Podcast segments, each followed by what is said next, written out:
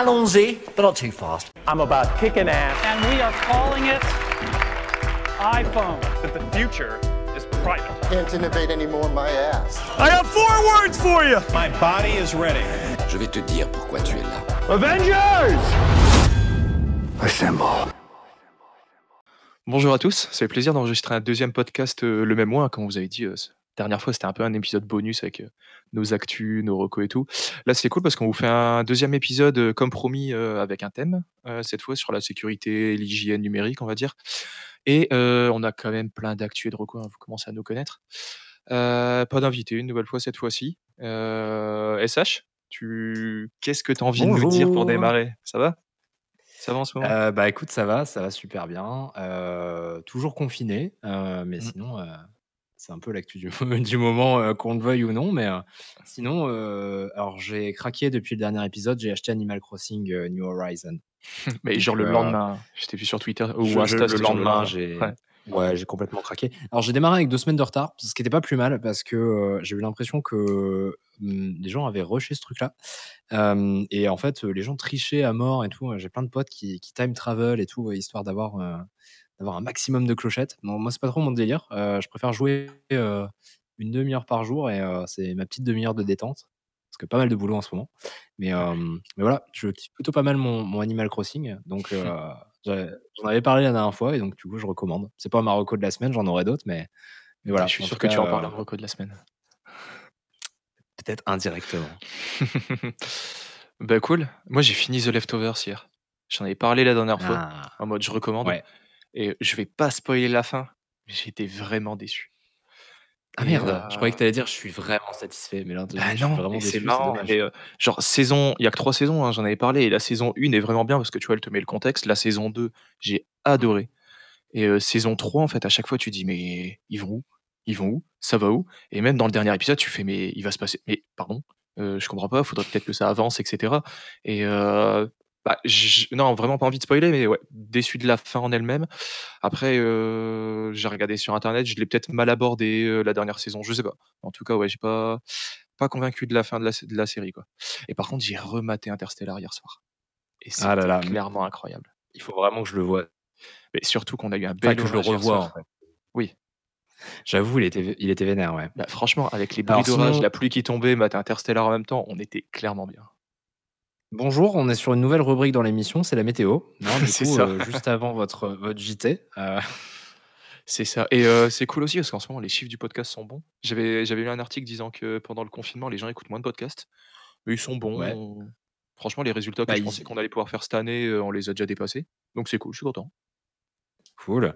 Bah, écoute, je pense que c'est parce que c'est des habitués et qu'ils attendent avec impatience euh, de savoir euh, ce qu'on fait et ce qu'on ne fait pas euh, dans nos actus de la semaine. Ça. Et connaître la météo. Concrètement, je pense que ouais, c'est ça. Et la météo. Je pense que c'est euh, donc pour la saison prochaine, on va investir vachement. On va acheter un fond vert et je te ferai la météo de, du net. Jean-Louis Baudin. C'est ça, allez. Le Jean-Louis Baudin du net. Allez, bien. on Bon, démarre nos actus. allez, allons-y. Allez, on attaque. on Qu'est-ce attaque. qui commence euh, Bah, c'est toi, vu que. Ah, c'est ben moi Oui, vu que tu m'as. Ah, bah, je te repasse la balle. Allez, euh, ben moi je voulais parler évidemment de la DualSense, la nouvelle manette euh, PlayStation, donc qui a été dévoilée euh, bah, pas en catimini, mais vraiment par surprise, euh, genre via un tweet et un article de blog. Euh, c'est vrai qu'on Une heure avant. Une heure avant un Inside Xbox, en fait. Oui, c'est ça surtout. ça doit être- J'ai même pas vu passer un tweet sur l'Inside Xbox avec euh, la, la DualSense. Je pense qu'il s'est rien passé, effectivement. Je C'est vous mets ouf, un hein. petit visuel de la DualSense, là, si vous nous regardez euh, en vidéo sur YouTube. Incro- incroyable cette, cette régie. Ah bah Euh, Jean-Michel à la régie maintenant. hein. Mais franchement, ouais, le design, il est, il est- il est- moi j'ai- j'aime vraiment bien pour le coup. Euh, T'en penses quoi, toi, SH Euh, écoute, j'étais très surpris par le blanc. Euh, au début, j'étais très surpris aussi par le design. Ça faisait plus concept que, euh, que finalement euh, un, truc euh, sur lequel on va vraiment jouer. Ça me rappelait, je sais pas si tu te souviens, à l'époque de la PS3, ils avaient un concept avec Ouais. une, une manette super arquée qu'on n'a finalement jamais vue à la fin. Bon, là, je pense que ce sera le vrai modèle euh, qu'on aura vraiment dans les mains. Euh. Le blanc me fait un peu peur. Parce que les manettes de PlayStation, je sais pas toi, mais je trouve qu'elles vieillissent assez mal en général. Genre Oui. le caoutchouc se barre, etc. Le et joystick, c'est une catastrophe. sale. Ouais. Et en fait, du coup, ça me fait un peu peur. Je me dis que, euh, à mon avis, elle, va, elle risque de prendre un peu la saleté rapidement. après si la manette est blanche, la console sera certainement blanche, donc ça va peut-être changer enfin du monolithe noir. Ouais. Heu, Ou elle sera bicolore, hein, la manette au final elle est blanche et noire, hein. Ouais. Moi ce qui Mais par m'intéresse, c'est de voir cette histoire de retour haptique, surtout. Attends, déjà juste par rapport aux manettes, pour le coup, les manettes Xbox blanches, elles se salissent pas spécialement, donc à voir la matière qu'ils ont utilisée. Et tu disais, heu, blanche, mais moi ce qui m'intrigue quand tu regardes bien, heu, surtout les vues de tranche, tu vois qu'il y a un énorme espace entre la coque blanche et la coque noire, en dessous. Alors faut faut Et que en je fait, regarde c'est ça. soit alors soit ça va être un nid à poussière, heu, dégueulasse ou au Ouais. contraire, moi je suis en train de me demander si ça serait pas des coques interchangeables où tu pourrais enlever cette coque blanche et en mettre une autre. Mmh. Un peu comme, c'est la PS4, hein, je pense qui supporte ça, où, tu peux Ah enlever une ouais? faceplate de la PS4, pas sur la Pro, mais je Ah pense oui, sur oui, la tu as raison. 1re et en fait la changer et Mmh. là que ça serait un peu ce principe-là. Ouais. Ça pourrait être pas mal, Ah ouais, ça pourrait j'avais être cool. celle-là, heu, tu pouvais faire ça, c'était assez, Ouais et donc, assez, heu, juste au niveau des specs, tu parlais, retour haptique. Ouais, Ouais. retour haptique après moi c'est pas du tout ce qui me ce qui me hype parce qu'au final on a ça dans la Switch et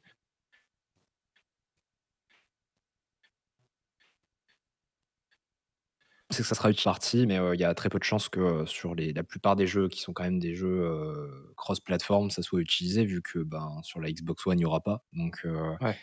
enfin les Xbox Series X pardon, pas les Xbox One. Mais, surtout qu'en début de génération, généralement, on a, les jeux qui sortent pour, les 2 générations en même temps. Donc, encore moins de raisons de l'utiliser, ce truc-là. Donc, ouais, je je pense que ça sera sous-exploité encore une fois, cette techno. Ça sera comme la barre, enfin le ça serait comme le trackpad de de la version actuelle, heu, de la PS4, quoi. Mais après après avec le retour haptique plus, heu, les gâchettes adaptatives, ça peut être cool. Parce que pour le coup, par exemple, si dans un jeu de je sais pas, dans un jeu de voiture, tu as vraiment cette sensation quand tu vas, par exemple, couper la route, rouler dans l'herbe et cetera avec des vibrations différentes Ouais. et en même temps les gâchettes qui vont s'adapter, heu, pour avoir vraiment un retour différent comme si tu étais sur les pédales de ta voiture, ça peut être cool. Bah, je pense, par exemple, tu vois un un jeu de un jeu de flingue, heu, les gâchettes adaptatives, bah, déjà forcément ça ça a un intérêt. Mais si en fait le retour haptique que tu as dans la manette Mmh. derrière te fait vraiment le cette cette espèce de recul que tu as quand tu tiens, heu, C'est ça. enfin que j'imagine que tu tiens quand quand tu tiens une arme, parce que finalement j'ai jamais tenu une arme de ma vie. Mais la manière dont j'imagine les choses, c'est genre si tu as une automatique, ça doit enfin ça doit vibrer dans ta main, quoi. Ouais. Donc, Ça, ça peut être. Ce couple des 2, ça peut être, ça peut être sympa, ouais. c'est peut-être pour ça qu'il y a les 2 en fait justement, Ouais. ouais. Et par contre, donc micro intégré, donc ça hyper pratique aussi. Ça évite de Pour, heu, devoir juste brancher une oreillette dégueulasse qui te vendent ave bah, qui te livre avec, juste Mmh quand tu as besoin du micro. Batterie intégrée, ce qui est important quand même à dire parce que la Xbox n'a pas de batterie intégrée, bah, Ouais. la Series reste sur des piles, Mmh mh. par choix, heu, par choix parce qu'ils soi-disant, les gens préféraient qu'on puisse justement, heu, changer la batterie et cetera. Si ta Pardon. batterie est morte, tu dois pas changer la manette. Heu, perso, j'ai jamais eu une batterie morte sur une manette. Ouais, bah, c'est jamais le truc qui lâche en 1er. Moi, c'est les joysticks et recharge par type C. Alors, c'était un peu évident, mais c'est cool. On va enfin, heu, Recharge rapide. recharge rapide et surtout enfin, heu, un port universel. Bon après je parle de quelqu'un qui a un iPhone donc, heu, il comprend pas trop le principe mais Quoi dit-il alors qu'il va se ruer sur le prochain? et je on va en parler, on va en parler et par contre, tu parlais tout à l'heure du pavé tactile. Il y a de plus en plus de rumeurs qui dit que ça serait pas un pavé tactile, mais un écran, hein. Parce qu'on le Beh voit pas allumer. Le pavé tactile actuel, il y a tous des petits points et cetera et au final, ça serait peut-être un écran parce qu'il y a des brevets qui le confirmeraient. Bien sûr, ils avaient poussé ça, ouais. À voir. Et hem, ça me fait penser aussi que sur la partie audio, heu, sur le micro, heu, il y a des brevets aussi chez Sony pour un assistant vocal et Ah il est pas impossible que cette, heu, que ce ce ce micro intégré serve aussi, à pouvoir éventuellement déclencher des choses in je sais que Microsoft, avait, travaillé sur ça aussi, D'accord. pour concurrencer un peu comme Stadia, tu sais? Où tu pourrais potentiellement demander, un coup de main ou un tutoriel sur une partie d'un jeu où tu serais coincé, des choses comme ça. Après, tu peux déjà le faire là sur la PS4, heu, il y a déjà un système de micro où tu peux lancer des commandes vocales, par exemple pour Mmh mh. lancer un jeu ou un truc comme ça, tu vois? Mmh mh. Sur la PS4. Mais je pense qu'ils vont partir tous les 2 dans une dans un délire assistant vocal. De toute façon, il y a D'accord. toujours une f une feature complètement inutile de leur génération. Ouais, la Xbox, c'était la télé, enfin la Xbox, heu, Xbox One, c'était la télé, heu, la PS, heu, 3, c'était le lecteur de Blu-ray, enfin bon, il y a toujours une Wouah! Inutile le lecteur de Blu-ray, bon, il y a y toujours une fonction plus ou moins inutile sur les consoles de jeux. Je crois que cette fois-ci, ça sera la ça sera l'assistant vocal puisqu'on va se taper Cortana et un machin Sony, donc je pense pas que ce sera très utile. Mais En tout cas, bonne surprise la manette. bah, écoute, je m'attendais pas du tout à un design audacieux. Ouais, Donc ouais, ça, ouais, je parce que jusqu'à maintenant, je pensais que Sony allait être très, sur ses acquis et là, surpris. Mmh, carrément, carrément, carrément. Cool. On 2e parle, actu, elle est pour moi, hein, du coup. ouais, nouveau produit? Ouais, nouveau produit. Alors comme cette fois n'est pas coutume, je vais parler d'un produit Apple. Genre fanboy alors qu'en fait, toi tu remplis ton conducteur, je passe après et il reste plus que les trous des trucs Apple, donc c'est moi qui prends les Mais en plus, heu, je l'oriente, hein, parce que j'ai pas mis iPhone SE parce que j'en aurais parlé si tu en avais pas parlé, mais c'était sûr que. Heu, il y a un nouvel iPhone qui est sorti cette semaine, heu, en plein confinement. Donc il sera disponible du coup que online au au lancement, mais il a déjà enfin, il démarre déjà très, très bien sur les précommandes. Apple sort donc ce qui était, attendu comme l'iPhone 9, il avait été nommé à un moment, Mmh. hem, qui est en fait donc un nouvel iPhone SE, c'est l'iPhone SE 2020. Donc le principe de l'iPhone SE de manière générale, c'est de prendre un téléphone dans un châssis qui est connu, donc un vieux châssis qu'ils ont sur lequel ils ont de l'expérience, qui peuvent le sortir, heu, vraiment pas cher et dedans aller mettre les dernières techno. Donc on va retrouver, heu, c'est un iPhone donc qui a un design d'iPhone 8 donc heu, 6, 7, 8, donc en gros le ce bon vieux design qu'on connaît, donc avec un dos en verre. Mais avec du coup des grosses bordures sur l'avant, hein, donc c'est pas un téléphone full screen, il y a pas Face ID, mais il y a bien Touch ID. Et par contre, tu vas retrouver un processeur d'iPhone 12, heu, 11 pardon. Désolé,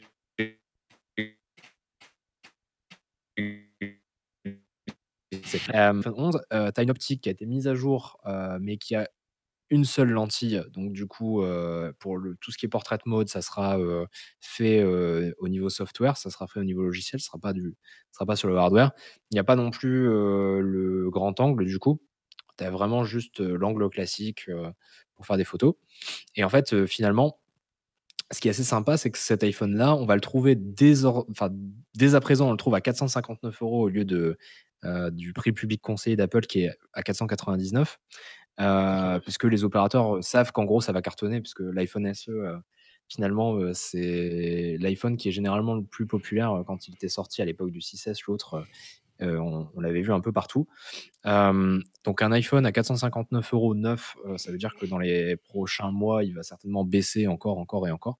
Donc ça fait enfin un iPhone accessible, chez Apple, ce Mmh. qui est, marrant puisque la même semaine, OnePlus a annoncé un un téléphone à 1000 balles. Ah, c'est les choses les choses bougent. Ça m'a rendu fou, hein. Ah ouais? Ça ça ouais, bah, il est bien, tu vois? Mais honnêtement, les OnePlus avant, c'était genre des téléphones haut de gamme dans un tarif entrée, milieu de gamme et là, Ouais. tu te retrouves avec un téléphone haut de gamme dans un vrai tarif de téléphone haut de gamme, quoi. Bon, Ouais. on voulait pas parler du OnePlus, mais ouais, c'est mais il a l'air d'être bien, hein, mais déçu de la gamme tarifaire, quoi. Ouais, cet iPhone, du coup, il va être disponible en 3 couleurs. Heu, vous allez avoir en blanc, en noir, en rouge. Donc je vais vous afficher d'ailleurs les les petites couleurs ici. Donc il est dispo en noir, en blanc et en rouge, heu, avec, heu, le ce qui est à noter, c'est que le blanc, il a une face noire aussi, heu, parce qu'avant chez Apple, les blancs avaient une face blanc. Mmh.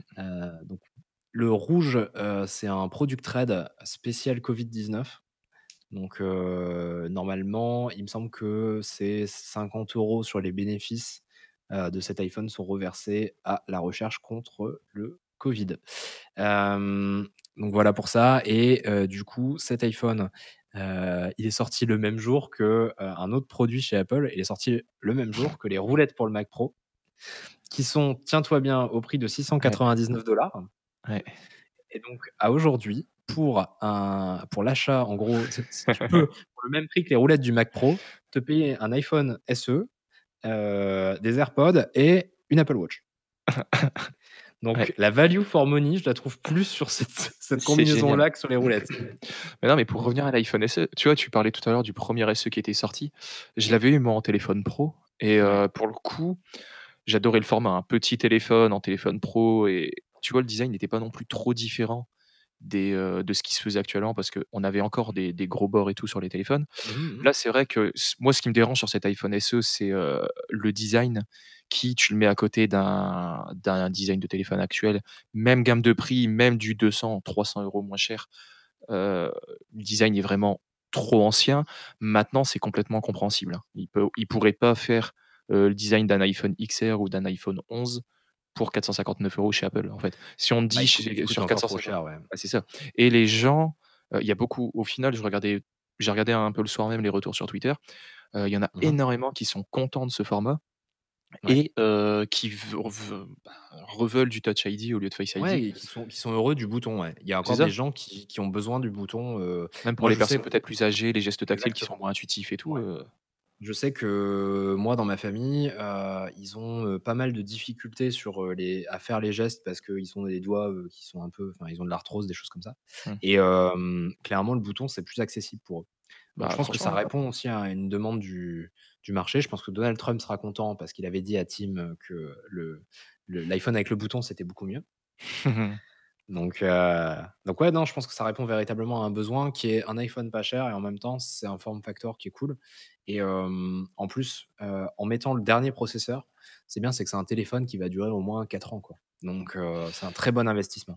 Après dans 4 ans, s'il commence à se lancer sur les téléphones pliables et tout, je suis curieux de voir, comment le que va se prendre le design, tu vois? Ah bah, je 4 pense ans. que dans dans 4 ans, il sera plus là celui-là, hein, Ouais, tu voilà.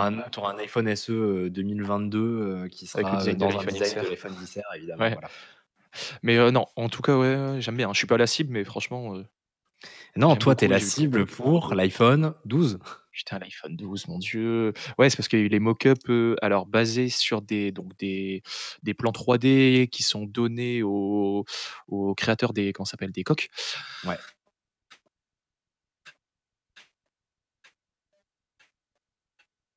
Donc Et parlait pas.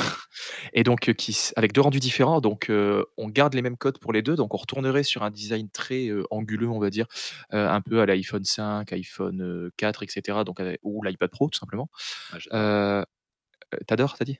Ah ouais, j'adore, je Oh putain, moi aussi je suis fan. super pro, quoi. Donc avec des bordures d'écran 60% plus fines, et il y a une version avec une notch beaucoup plus petite ou une version avec la même notch actuelle, 4 capteurs à l'arrière, heu, donc on va garder, je pense un peu le principe, de le de l'iPad Pro 2020 avec le lidar. Heu et il y aurait un port, on en discutait je je bah, quand on a préparé le podcast, smart connector, ça ressemble aussi beaucoup au port, heu, de l'iPad Pro où on met le pencil. Donc il y aurait un nouveau port, on sait pas trop à quoi il sert et on sait pas, on sait toujours pas Lightning, Type C. Heu, moi, il y a de grandes chances que ça soit day one, je sais pas toi, mais en tout cas, si c'est Type C, day one, heu, si c'est, heu, Lightning, à voir, mais je pense qu'il y a de grandes chances que je le prenne, tu vois? Ouais, moi ce qui m'excite, c'est le plus petit notch, alors que je sais très bien que ça va pas me changer la vie. Oui, non, moi non plus. Comme le mien, Mais il va avoir plus de 2 ans, support du pencil par rapport à ce qu'on a vu, ça me surprendrait parce qu'il y a le bouton de verrouillage juste au-dessus, donc je sais pas à quoi servira ce port, mais vrai. mais à voir. On verra bien, heu, en tout cas, ça sera alors il y a de grosses rumeurs qui disent que cet iPhone serait probablement retardé, avec la crise actuelle, donc on verra quand est-ce que ça Ouais. sortira. Je pense que ça sera plutôt une sortie en 2 phases avec l'iPhone 12 qui sortira en 1er, suivi de l'iPhone 12 Pro, qui sera ce modèle-là, qui sortira que c'est pas plus aux alentours de novembre, je pense. c'est pas l'inverse? Parce qu'on a eu la même chose avec l'iPhone 11, on a eu l'iPhone 11 Pro, puis l'iPhone 11, à genre 2 Non, ils semaines sont sortis d'intervalle, non? ils sont sont sortis en même temps, je crois. Ah? Non, eux, ils sont sortis en même temps. Ce qui était sorti en décalé, c'était l'iPhone 8 et l'iPhone 10. Il y avait Ah, 1 tu as mois de raison. décalage entre les 2 et je pense que c'est ce qui va se passer cette Ouais, fois-ci. c'est possible, Parce que je je pense pas que les chaînes de production soient encore redémarrées suffisamment fort, heu, en Chine pour que ça pour que ça fasse, heu, le travail et puis je pense que c'est pas une priorité aujourd'hui, heu, pour le monde de d'avoir des nouveaux Ah non, iPhones, on donc d'accord. voilà, je pense qu'Apple va probablement ralentir, la cadence, mais Ouais. mais voilà, c'est pas en plus, sans compter qu'on aura probablement pas de version, heu, enfin, il y a de grandes chances qu'iOS 14 soit pas prêt à temps, heu, du tout, puisque notamment on a eu, mais ça on on en reparlera, tout à l'heure, mais il y a eu, des il y a eu des API qui ont été créées par, conjointement par, les ingénieurs, réseau de chez Apple et Google Mmh mh. pour, le covid. Pour le tracking en fait, pour un tracking, qui est respectueux de la, heu, de la vie privée et en fait, le problème, c'est que ça, ça a dû leur prendre beaucoup de temps à designer. Heu, ils ont dû rétrofitter ça dans iOS un peu à l'arrache. Heu, c'est la même chose chez Google et je suis persuadé que déjà, c'est tendu pour qu'ils sortent iOS dans les temps tous les ans et on voit à quel point c'est buggé au départ, donc Mmh. heu, déjà là, ils ont eu une mauvaise expérience l'année dernière et je pense qu'ils voulaient sortir un truc un peu plus stable cette année et je pense que clairement, en plus avec la WWDC qui est censée être full remote, voilà, je pense que c'est une année un peu particulière, qu'il y aura probablement pas iOS 14 dans les temps, qu'il y a de grandes chances que, de toute façon, cet iPhone, il est créé pour iOS 14. Il y aura les drivers que dans iOS 14 et donc de toute façon, s'il sort pas, l'iPhone peut pas sortir non plus. Donc je pense que ça va être un peu, heu, ça va être bumpy ride et j'attends plus cet iPhone pour la fin de l'année que pour, heu, l'automne.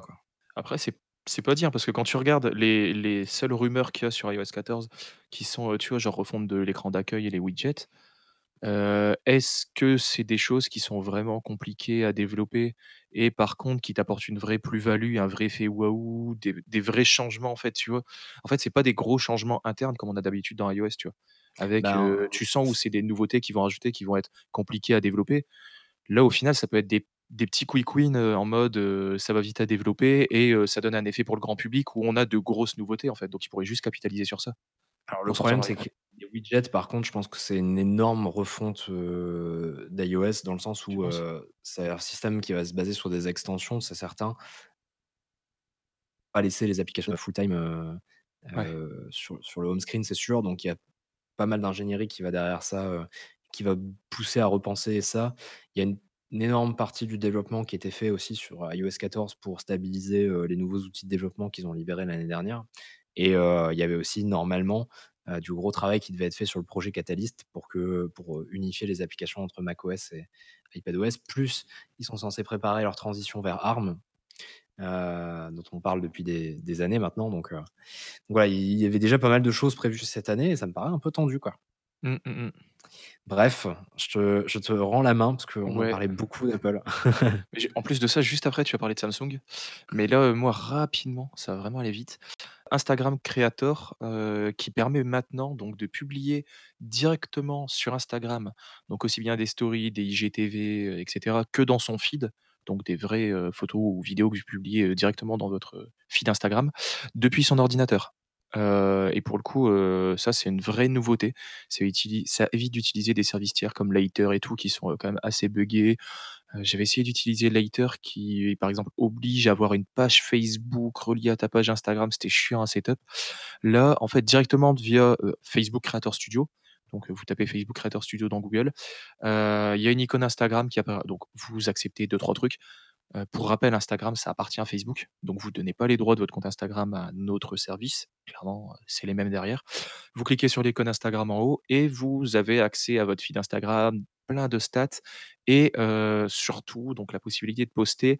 Poster également avec une, une future date de publication, donc programmez vos posts et je pense que ça, ça va bien me remotiver à à mettre à jour mon compte Instagram parce que j'avais vraiment la flemme, genre des photos de voyage et tout, de passer, un long moment pour, pour, heu, tout simplement, heu, commencer à les importer sur mon téléphone, heu, les recropper, les gérer et tout, via l'application, heu, Instagram. Surtout qu'il y a pas d'application Instagram sur iPad. Heu, donc là, tu peux tout faire via l'ordi, c'est incompréhensible ça. C'est toujours un pain point en 2020, je Ils ont comprends dit pas c'était pas leur priorité. non mais enfin, tu vas pas me dire, ils ont 100 ingénieurs, ils peuvent pas, C'est passer, 3 jours à faire une app iPad, enfin, c'est pas le truc le plus compliqué du monde, quoi. Je suis d'accord et j'en profite pour faire de l'auto-promo, hein, s'il y en a qui veulent aller voir les photos que je fais. photo.jonathan.fr si vous voulez y aller. Tu as un compte Instagram toi, SH? Oui, avec une photo. Mais tu Ouais, poses des non. stories des fois, non? Surtout des Oui, stories? de f de temps en Oui, temps, je voilà. mets des stories, ouais, bon, ça m'arrive, mais bon, enfin, mes mes stories sont assez inintéressantes, hein, si tu veux. Je comptais écoute, je comptais le remplir avec mon voyage de cette année Ah, bah, c'est mal barré.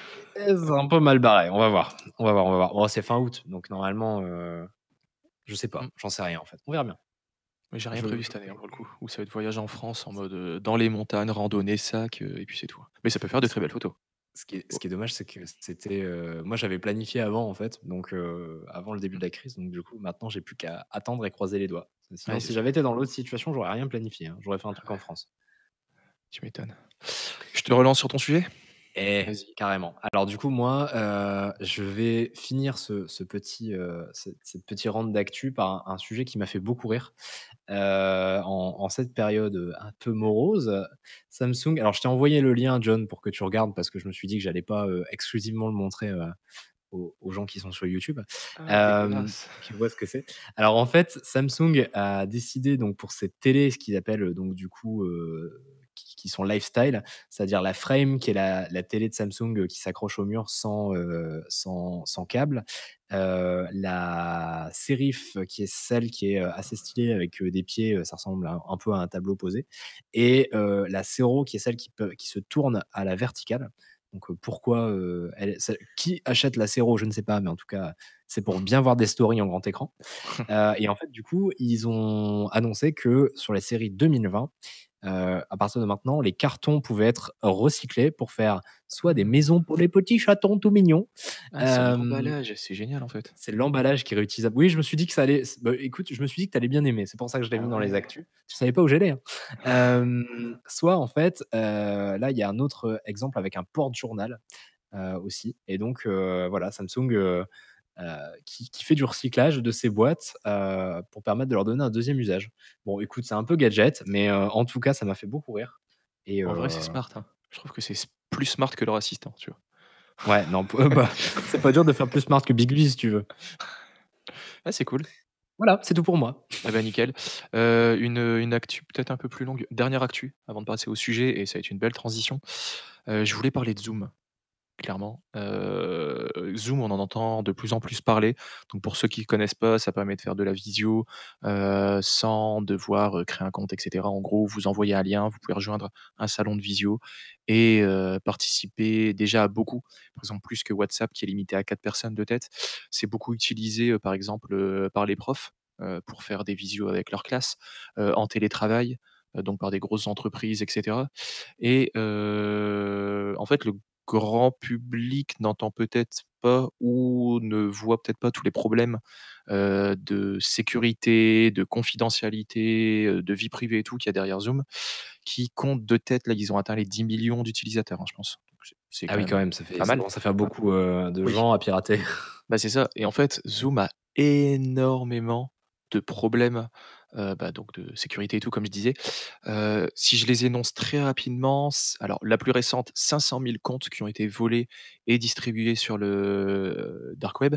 Pour le coup, heu, ils sont même pas revendus cher, hein. Ils sont revendus une bouchée de pain et il y a même, heu, certains endroits où tu peux les trouver gratuitement. Parce qu'en fait, on s'en fout, tu vois? C'est vraiment en mode, bah, tiens, on a 500 000 comptes, c'est juste pour, montrer les problèmes de vulnérabilité de Zoom. Mmh ça devait être chiffré de bout en bout, c'est pas du tout chiffré de bout en bout. On a également des problèmes de, ce qu'ils appellent chiffrer de bout en bout chez eux, c'est le fait que ça passe dans un tunnel sécurisé, mais ce qui est le cas de tout le web, en fait. oui, oui, Donc oui heu, et en fait, leur com, elle est bonne, hein, mais à part ça, il y a pas grand chose de bien. Ils, mmh, ils avaient parlé aussi d'un problème de où on pouvait, récupérer relativement facilement les identifiants directement de la session Windows, donc identifiant et mot de passe, ce qui est pas ouf. ah oui, quand même. Heu, l'installation aussi sur Mac qui se faisait vraiment heu, qui arrivait à récupérer les droits d'administrateur, heu, en étant assez filou, on va dire, quand ils demandent des autorisations, On qui rappelle tromper de ce côté-là. il y a quelques mois, ils avaient un démon, qui installait un Oui. un serveur web sur la machine, locale enfin sur le sur Mac et en fait, tu pouvais hacker complètement une machine à distance en utilisant ce serveur web qui était complètement ouvert, en fait. c'est ça et et en fait, quand ça s'était sorti, pour tout le monde, Zoom, c'était le démon, fallait t plus du tout l'utiliser C'est ça. et maintenant on se retrouve à, heu, parce que c'est le confinement, tout le monde l'utilise. Heu, dernier problème que je voulais citer, après il y a quand même des trucs positifs, hein, mais dernier problème, c'était Heu, en fait, ils ont un système qui permet donc c'est activé par défaut, qui permet de, rapprocher les gens qui ont un mail similaire entre eux. Donc dans le principe, vous bossez pour une entreprise qui s'appelle Toto. Vous avez une adresse mail en arobase toto.fr. Vous allez vous retrouver avec votre contact, votre carnet de contacts qui va être automatiquement rempli de tous les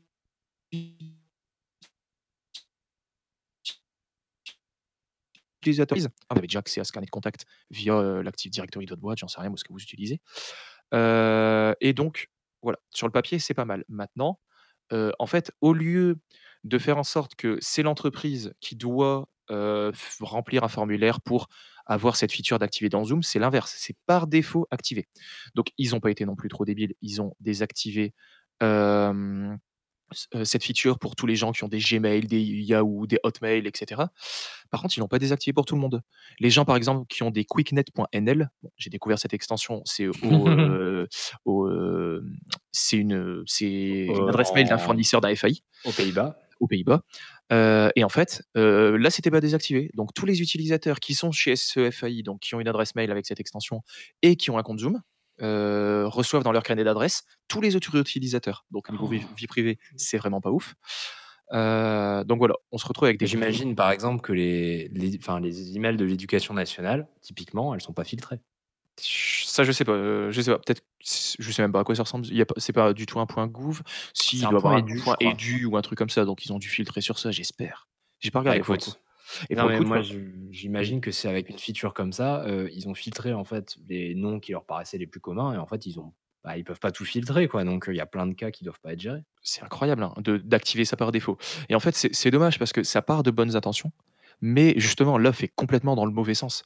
Ils ont des features cool, hein et je pense que c'est pour ça que ça marche avec le grand public, ce système où, par exemple, tu peux automatiquement enlever le fond, ce qui est hyper pratique, par exemple, si tu fais du télétravail et que tu veux pas, Mmh heu, mh. montrer à tes collègues, heu, l'arrière de ton bureau. Heu, donc ça, ça peut être vachement bien, mais en vrai, pour moi, c'est un peu les filtres Snapchat, quoi, ou Instagram. Tout le monde va dessus parce qu'il y a un les filtres, c'est rigolo, mais derrière, faites gaffe quand même.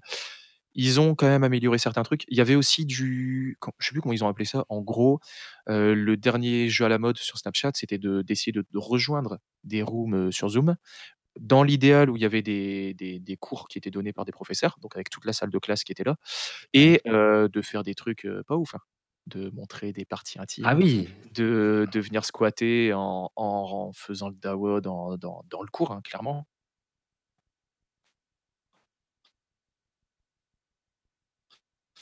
Heu, donc niveau amélioration, maintenant, par défaut, il faut mettre un mot de passe pour rejoindre la room et on passe d'abord dans une salle d'attente où le créateur, donc de la room, doit valider lui-même la personne pour la déplacer dans le salon. Donc ça, c'est bien. Pour le coup, c'est récent, c'est bien qu'ils aient mis ça en place. Heu, maintenant, vu tout ce qui est découvert jour par jour sur Zoom, je pense qu'on va encore en découvrir des des vertes et des pas mûres. Heu, tout n'est pas noir, je vous conseille quand même des alternatives. Heu, j'ai essayé Jitsi qui est vraiment, vraiment pas mal. C'est open source, heu, donc normalement, on n'est pas censé découvrir trop de trucs, négatifs autour de ça. Ouais. C'est du peer to peer, heu, donc ça dépend beaucoup de la connexion des gens qui l'utilisent. Ça mais ça, pour le coup, généralement, pour avoir eu enfin, pour avoir fait l'expérience d'autres systèmes peer to peer comme Whereby qui s'appelait avant Appirin que j'utilise énormément, Ouais. moi, pour le taf, c'est la meilleure qualité que tu puisses avoir. Bah, ça dépend, en fait, qui est-ce qui est là, tu vois? Encore une fois? Bah, en fait, toi, tu en fait, toi, tu pousses ton flux, heu, à tous les autres participants. Tous les autres participants te poussent leur flux. Heu, si, heu, ils ont, une mauvaise connexion, eux, effectivement, ils vont te voir un peu flou, Mmh. heu et toi, tu les verras peut-être un peu flou, mais si en fait, ça va pas impacter tous les gens qui sont dans la ouais. en fait. Si tu as 4 personnes qui ont une bonne connexion et la 5e a une connexion pourrie, il y a que la personne qui a une connexion pourrie qui est affectée par la connexion pourrie, en fait. Les ouais, 4 ouais. autres, ils ont, heu, la meilleure qualité possible, quoi et ça s'ajuste entre personnes. Ouais. Donc si, heu, toi et moi, on a tous les 2 la fibre, bah, on va avoir une top qualité et la 3e personne, elle aura la qualité qu'il faut pour qu'elle ait le mais c'est entre personnes et du coup, il y a pas non plus de problème de privacy et de confidentialité et quoi que ce soit. Non, je trouve ça pas mal aussi, hein. Seul usage du serveur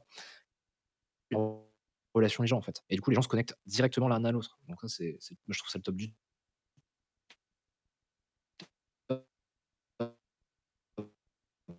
Que plus.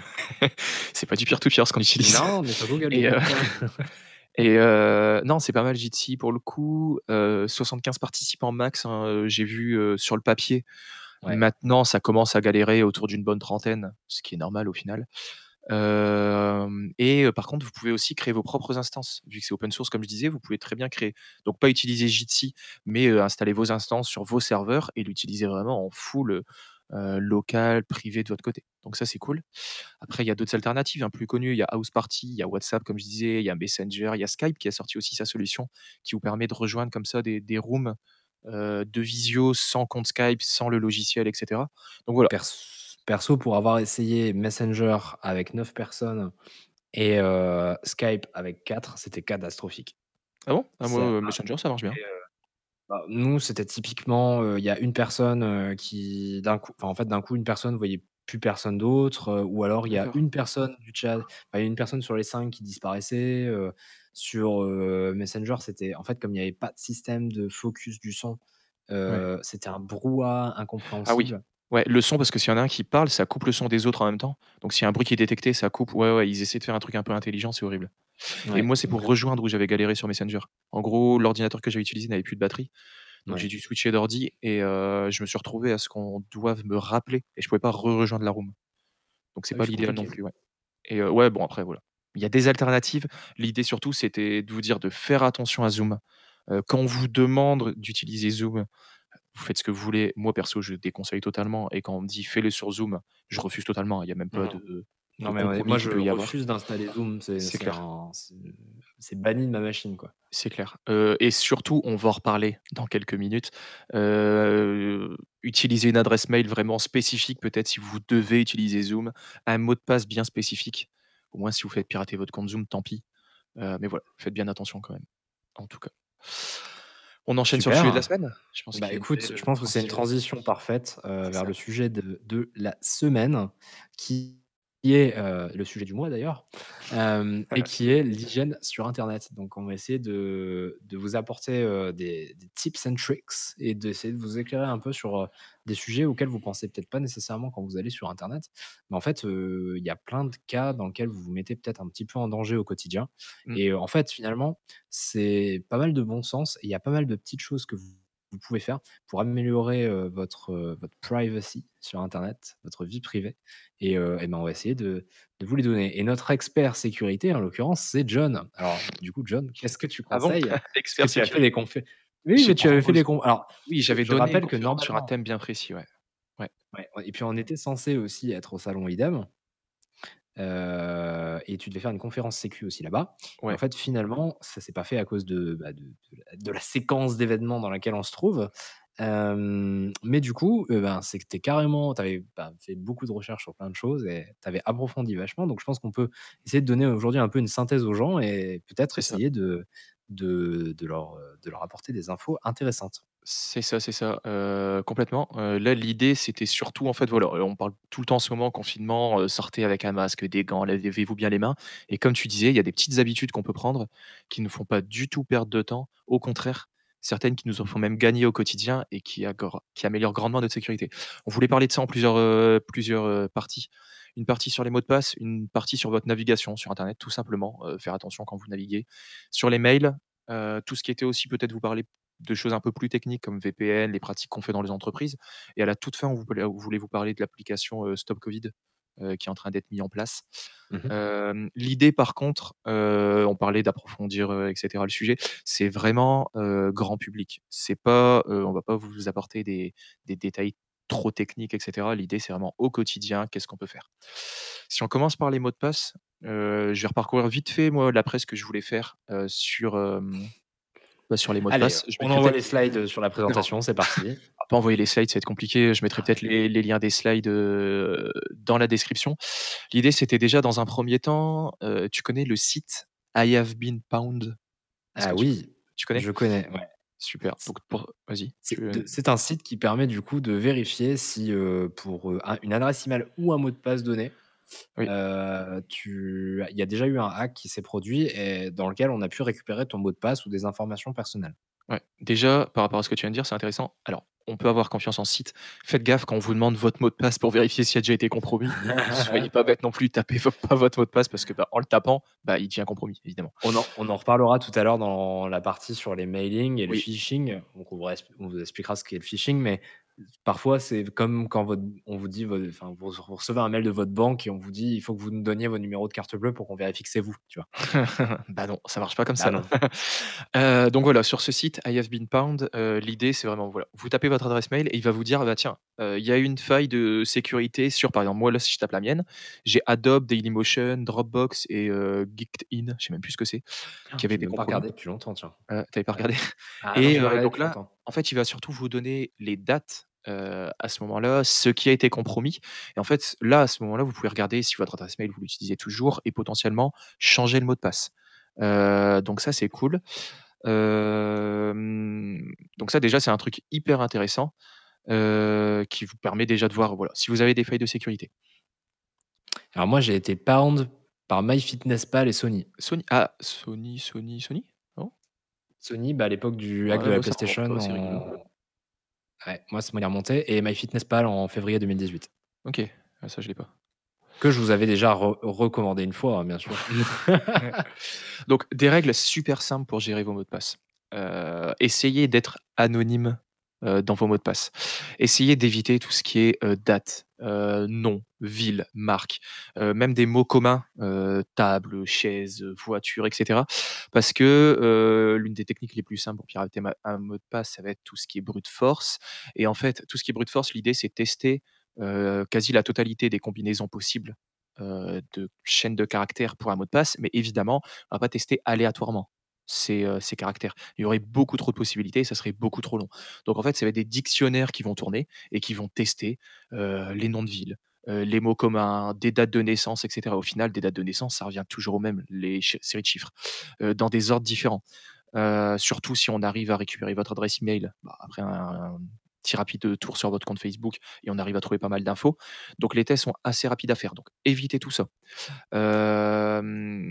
Essayez d'avoir des mots de passe forts, tout ce qui va être au moins 12 caractères, avec des types de caractères différents. Rien que si vous mettez une majuscule, une minuscule, un nombre et un caractère spécial, vous avez 4 types de caractères différents. C'est pas compliqué. Vous mettez toujours un caractère spécial en début de mot de passe ou à la fin. Vous essayez d'avoir des habitudes de ce côté-là. Un nombre à la fin ou en début pareil et mettre, une lettre en particulier en majuscule. Voilà, vous avez déjà quelque chose, vous, de facile à retenir sur comment vous créez vos mots de passe, mais par contre qui le rendent beaucoup plus complexe. Par exemple, au lieu de travailler sur 26 lettres, on travaille sur 52 si on les a en majuscule. Et d'ailleurs, si, heu, je peux aussi, heu, ajouter, mon conseil, un mot de passe compliqué, c'est pas nécessaire c'est plus un mot de passe long finalement, qu'un mot de passe, dur à retenir. Ça, c'est un une distinction qui est importante. Parce qu'un mot de passe peut être complexe à craquer pour un ordinateur, mais facile à retenir. Si vous faites quelque chose à base d'une phrase, avec des séparateurs qui sont des caractères spéciaux, par exemple, heu, je sais pas, alors c'est con, hein, mais, moi, si vous faites par exemple, «J'ai été acheter du pain» et que vous mettez des caractères spéciaux entre les entre les entre les mots, bah, vous allez jamais oublier votre mot de passe et pourtant il va être super sécurisé parce que vous aurez joué sur sur quelque chose de long, avec des majuscules, avec, potentiellement vous allez rajouter un un numéro à un endroit, avec des tirets, ou des virgules ou des points Mmh. virgules ou des choses comme ça et en fait, vous allez toujours vous en souvenir et pourtant, et ben, il est s il est complexe à trouver pour, un ordinateur. Là où des trucs avec des des lettres, des qui bougent tout le temps et des numéros, vous allez l'oublier. Si vous l'oubliez, bah, vous allez le noter sur un papier et là, c'est foutu parce que si vous le Oui. notez sur un papier, il est compromis. Mmh. Mais justement, tu disais des phrases, essayez que votre mot de passe soit unique aussi. Avoir un mot de passe unique sur chaque service. Alors ça peut être facile, hein. Heu, le plus rapide, c'est de rajouter par exemple le nom du service à la fin. Alors c'est pas tout le temps sécure parce que dans les trucs de brute force, ils peuvent tester cette logique de rajouter le nom du service, mais déjà c'est une difficulté en plus qui peut être rajoutée. Ou vous essayez de vous amuser à écrire le nom du service à l'envers ou une lettre sur 2. vous essayez de créer vos propres petites règles comme ça. Dans l'idéal, juste un nom unique différent pour chaque service, heu, mais avec une phrase qui fait penser à ce service tout simplement, comme tu disais. Heu, déjà, c'est assez important d'avoir des mots de passe uniques. Simplement parce qu'on parlait tout à l'heure de Zoom. Zoom, comme maintenant, moi je me fais voler, heu, bon, j'ai pas de compte Zoom, mais je me ferais voler un compte Zoom. Perso, j'en ai rien à faire. Heu, maintenant, si ce mot de passe que j'ai utilisé, ce couple adresse email mot de passe a été utilisé sur d'autres services, votre compte Facebook, votre compte, heu, mail par exemple, en fait, c'est pas votre compte Zoom qui s'est piraté. C'est pas identifiants Zoom, numérique, ouais. c'est ça. C'est en fait tous les comptes où vous utilisez ce couple mail, mot de passe, qui se sont fait pirater. Donc là, on parle de 500 000 comptes Zoom qui se sont fait pirater. Non, non, c'est ça peut être, heu, beaucoup, beaucoup plus si les gens utilisaient les mêmes mots de passe, ce qui arrive très souvent. C'est super intéressant. Tu parlais aussi tout à l'heure de, heu, de phrases et cetera. En fait, il y a plein de petits tips comme ça pour avoir des trucs un peu plus compliqués, hem, que que juste, déjà la vérité, que qu'un mot de passe. Déjà, essayez de mentir. Par exemple, si vous voulez dire, je je sais pas, votre race, ça peut être: «Je m'appelle» comme ça, mettez un autre prénom. Si vous voulez mettre le nom de votre animal de compagnie, bah, mettez pas le nom du vôtre. Inventez un animal de compagnie que vous n'avez pas et que personne ne connaît pour mettre par exemple, moi, mon chien s'appelle Fal heu, pas du tout, Oko. J'ai dit le nom du chien de ma sœur, pardon. Je sais pas le Et ben, heu, mettez, Médor, par exemple, heu, quelque chose qui a rien à voir. Si vous voulez mettre le nom de votre ville, mettez pas que vous habitez à Lille ou à Paris, mettez que vous habitez à Lyon ou Marseille, par exemple. Heu, la petite technique aussi C'est la même peut ch la la même chose qui me fait penser à ça sur les mensonges. Hem, si vous êtes obligé alors essayez au maximum, d'éviter les services qui fonctionnent encore avec des questions de sécurité.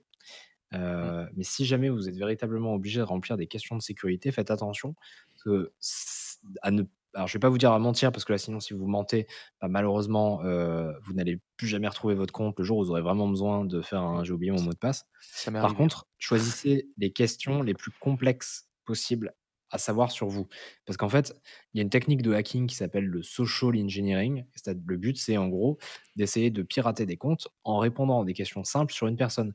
Le nom de votre chien, où est-ce que vous avez grandi, quelle était votre première école. C'est super facile à savoir. Il suffit d'aller sur votre compte Facebook et on a- ou Instagram et on a toutes ces informations, vous les donnez sur un plateau d'argent. Donc n'utilisez jamais des informations comme ça, euh, ou alors même la marque de votre voiture, des choses comme ça. C'est des questions qui sont tellement banales qu'en fait, c'est euh, ben, c'est trop facile en fait à avoir euh, pour pirater votre compte. Et puis les trucs genre mon premier amour, etc., ben, ça lui donne une bonne raison de venir pirater votre compte vu qu'il sait lui-même qui il est. Donc euh, voilà. Heu, yes et la technique aussi par rapport à la phrase que tu disais, moi j'aime bien utiliser des choses que je vois quand je dois créer mon mot de passe. Je prends l'exemple, régulièrement je dois changer mon mot de passe au travail. Beh, généralement en fait, je vais regarder mon bureau, je vais essayer de prendre le premier truc, heu, sous lequel mes yeux tombent et en fait, je vais essayer de créer une phrase autour de ça et je me suis appliqué des règles aussi, du style, changer certains caractères. S je vais pas écrire par exemple un E, heu, un E sur mon clavier, je vais le changer et je vais rajouter des caractères spéciaux et des chiffres, mais c'est des règles que je me suis fixées quand je crée mes mots de passe, qu'évidemment je donne pas, que j'explique pas à tout le monde et je vais prendre quelque chose qui me tombe sous les yeux. Et en fait, ça me permet de créer très facilement un mot de passe que je vais retenir. Au final, je sais qu'en ce moment, mon mot de passe, c'est, heu, tel élément qui m'est tombé sous les yeux, je le vois, j'applique ma règle que moi seul connais pour, heu, mon mot de passe et je le tape, en fait. Et c'est juste, voilà, essayer de retenir des petites habitudes comme ça, c'est vraiment pas mal. Tout ce qui est complexité des mots de passe, c'est intéressant. J'avais, testé, avec un simple mot, que j'avais passé en en en lit, donc en remplaçant les lettres par des chiffres avec un caractère spécial et une date de naissance à la fin, donc quelque chose qui est hyper rapide à retenir et en fait, il existe des sites pour vérifier combien de temps votre, mot de passe, tiendrait à en brute ouais. force, c'est ça et en fait, ça serait cal comme maintenant, le crack time, il est en siècles sur ce mot de passe que j'ai fait. Ah oui, bon, donc ça va, on est tranquille. oui, clairement et pourtant, c'est juste quelque chose qui comme maintenant je l'ai devant les yeux sous mon bureau, que j'ai appliqué mes règles justement de transformation de ce mot et en fait, voilà, des siècles et c'est quelque chose que je ne peux pas oublier vu que je connais ces règles. Donc voilà, essayez de retenir il y a plein de petits trucs qui vous permet de vérifier si votre mot de passe est sécure. J'ai un site par exemple qui s'appelle apps.cygnus, donc C-Y-G-N-I-U-S,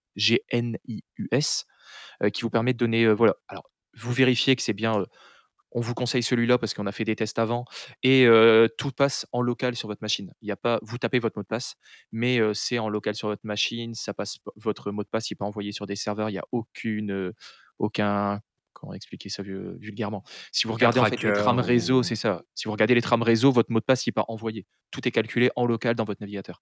Ouais. Heu, donc c'est sécurisé et hem, donc il y a d'autres choses, hein. Il y a Intel qui a pro qui propose des outils et cetera pour vous montrer, combien de temps ça peut durer et comme tu disais, rien que la taille, d'un mot de passe, si on parle juste de de lettres, un mot de passe de 16 caractères, c'est déjà 1 an à brute forcer. Mmh. si c'est que des nombres, pardon, 1 an à brute forcer. Si vous rajoutez, des, mmh, des minuscules et des ça, majuscules, ouais. juste des minuscules et des majuscules de l'alphabet en plus, 11 caractères, c'est 16 ans à modifier. Mmh Et après en fait vous vous arrivez très rapidement à, si vous rajoutez des caractères alphanumériques, des chiffres, sur 9 caractères, c'est seulement 12 ans, c'est déjà 12 ans pour le pirater. Donc c'est pas des choses qu'on va qui qui vont être, heu, brute forçables. Et comme tu disais après, faites attention au social social engineering, tout ce qui va être, heu, si vous mettez vraiment des des mots, heu, des prénoms et cetera dans vos mots de passe, voilà, essayez juste de les modifier avec des règles que vous fixez. Parce qu'on parle de Mmh. 16 ans évidemment pour un mot de passe qu'on peut pas deviner facilement. Si dans le si en gros dans le dictionnaire de mots de passe qu'on utilise, on met les noms de vos des personnes proches de vous, les dates de naissance et que c'est ce que vous avez utilisé, évidemment ça prendra beaucoup moins de temps, ça prendra quelques minutes. C'est ça. Donc en tips, juste essayez d'inventer vos propres règles que vous retenez de création de mots de passe, chiffres, caractères spéciaux, heu, minuscules, majuscules.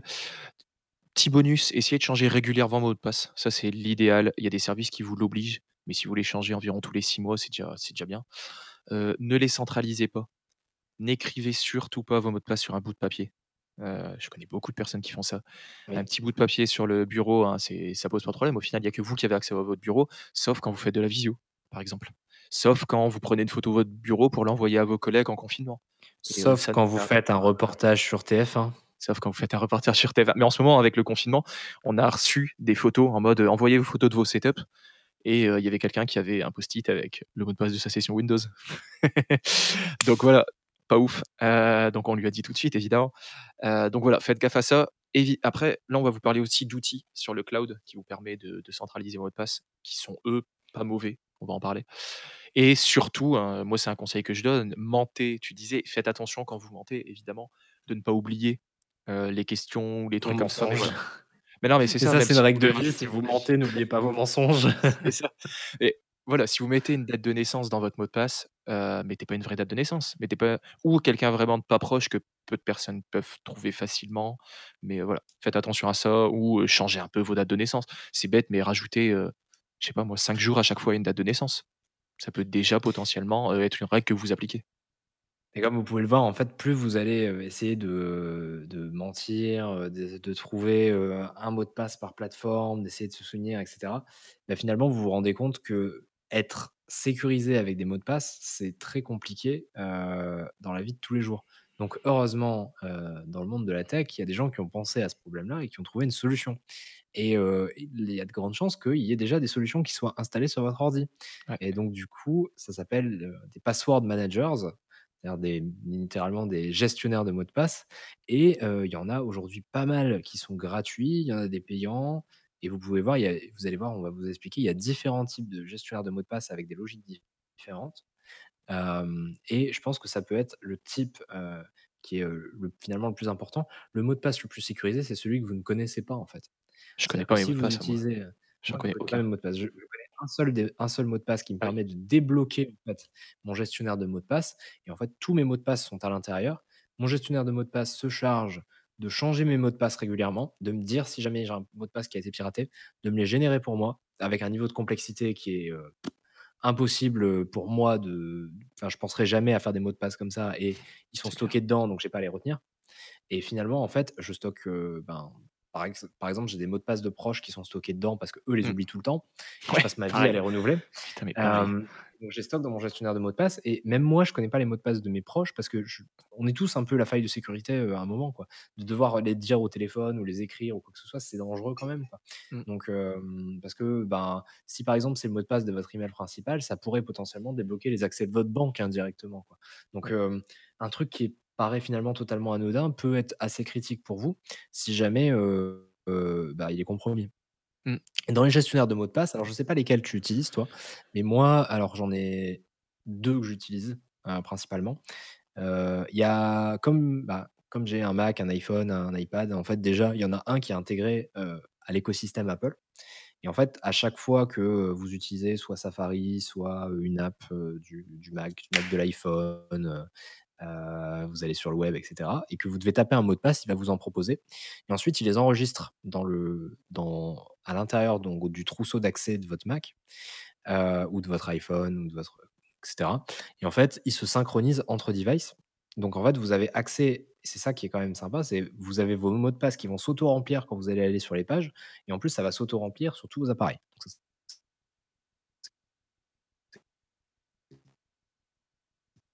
Cool. C'est-à-dire qu'en fait, même si, Apple ou la police ou qui que ce soit récupérait votre ordinateur, ils seront incapables de décrypter le le fichier de mot de passe puisqu'il est encrypté avec un mot avec, heu, le mot de passe de votre session. Si on n'a pas le mot de passe de votre session, on ne peut pas y accéder. Donc ça, c'est le premier qui est entre guillemets «donné gratuitement» à tous les possesseurs d'appareils Apple. Et ça peut vous générer 2e que aussi les mots de passe, hein. Je sais plus si tu et ça génère les mots de passe. ouais, c'est ça en fait. Vous ça avez le même pas vous à penser à aux mots de passe, heu, vraiment Ouais, j'ai ouais, directement quand ça. vous Ça créez un remplit la compte, case pour vous. ça remplit la case pour vous et tout, c'est cool, ouais. Et moi, en fait, heu, de mon côté et en plus, alors ce qui est sympa, c'est que les sites généralement maintenant, ils donnent en fait les règles pour créer un mot de passe, qu'ils attendent du niveau de complexité et en fait, le gestionnaire de mots de passe va automatiquement suivre les règles du site. Mmh. C'est-à-dire que si par exemple, il faut qu'il y ait 3 chiffres, heu, 4 caractères spéciaux et cetera, il suit le truc donc vous avez même pas à y penser. Ça, c'est quand même le truc assez sympa. Le 2e que j'utilise, c'est One Password et en fait, heu, du coup, moi, mon mon mon iCloud, mon truc Apple, mon keychain Apple finalement, c'est parce qu'il est en plus donc je l'ai. Mais le truc, celui que j'utilise, c'est One Password et j'aime vraiment bien One Password parce qu'en plus, ça va gérer un autre truc dont on parlera après, qui est le facteur. Le quoi? Hem, Tu as mais en coupé, je gros pense. Je sais pas si on t'a entendu. ah mince! Bon, je quoi? Je fais en en plus, ça gère l'authentification à 2 facteurs. Ah. Et donc du coup, ça vous permet en fait quand vous faites, quand vous devez ac accéder à un site internet, où y a on peut mettre un code supplémentaire pour encore plus sécuriser, de tout gérer dans la même app. One Password va me dire, depuis combien de temps, j'ai créé mon mot de passe, si je dois le renouveler, Et dans, pour certains services comme Facebook, Amazon, etc., ils ont des intégrations qui vont automatiquement changer le mot de passe pour vous. Donc, j'ai même pas à aller sur le service pour changer mon mot de passe spontanément. Le truc le fait pour moi. Donc, en gros, je suis quasiment, je suis quasiment certain, en général, sur mes services qui sont les plus importants pour moi, d'avoir un mot de passe super sécurisé qui se renouvelle automatiquement. Et pour tout ça, en fait, du coup, alors One Password, c'est payant par contre. et pour tout ça, en fait, moi, j'ai sécurisé mon One Password par un mot de passe qui est extrêmement long, mais c'est le seul que je dois retenir. Et donc, je le tape occasionnellement parce que avec si vous avez par exemple un iPhone avec Face ID ou un téléphone Samsung avec lecteur d'empreintes, etc., il va se baser sur cette authentification Mmh. biométrique pour vous éviter de devoir tout le temps taper votre mot de passe. Et en fait, du coup, vous ne connaissez, finalement, vous ne connaissez plus aucun mot de passe. Vous êtes sécurisé par votre corps, qui, aux dernières nouvelles, vous appartient à vous. Euh, et du coup, bah, finalement, euh, on a la meilleure expérience parce qu'on n'a plus à s'embêter avec les mots de passe et en plus, on est sécurisé. Ouais. Oui, j'utilise Dashlane. J'aime bien. Ah ouais. Et puis Dashlane, c'est gratuit en plus aussi. euh, Alors, et c'est j'utilise français. la version payante euh, pour le coup. Euh, la version payante qui permet de synchroniser euh, entre différents appareils, etc. après- avec un Ouais. compte.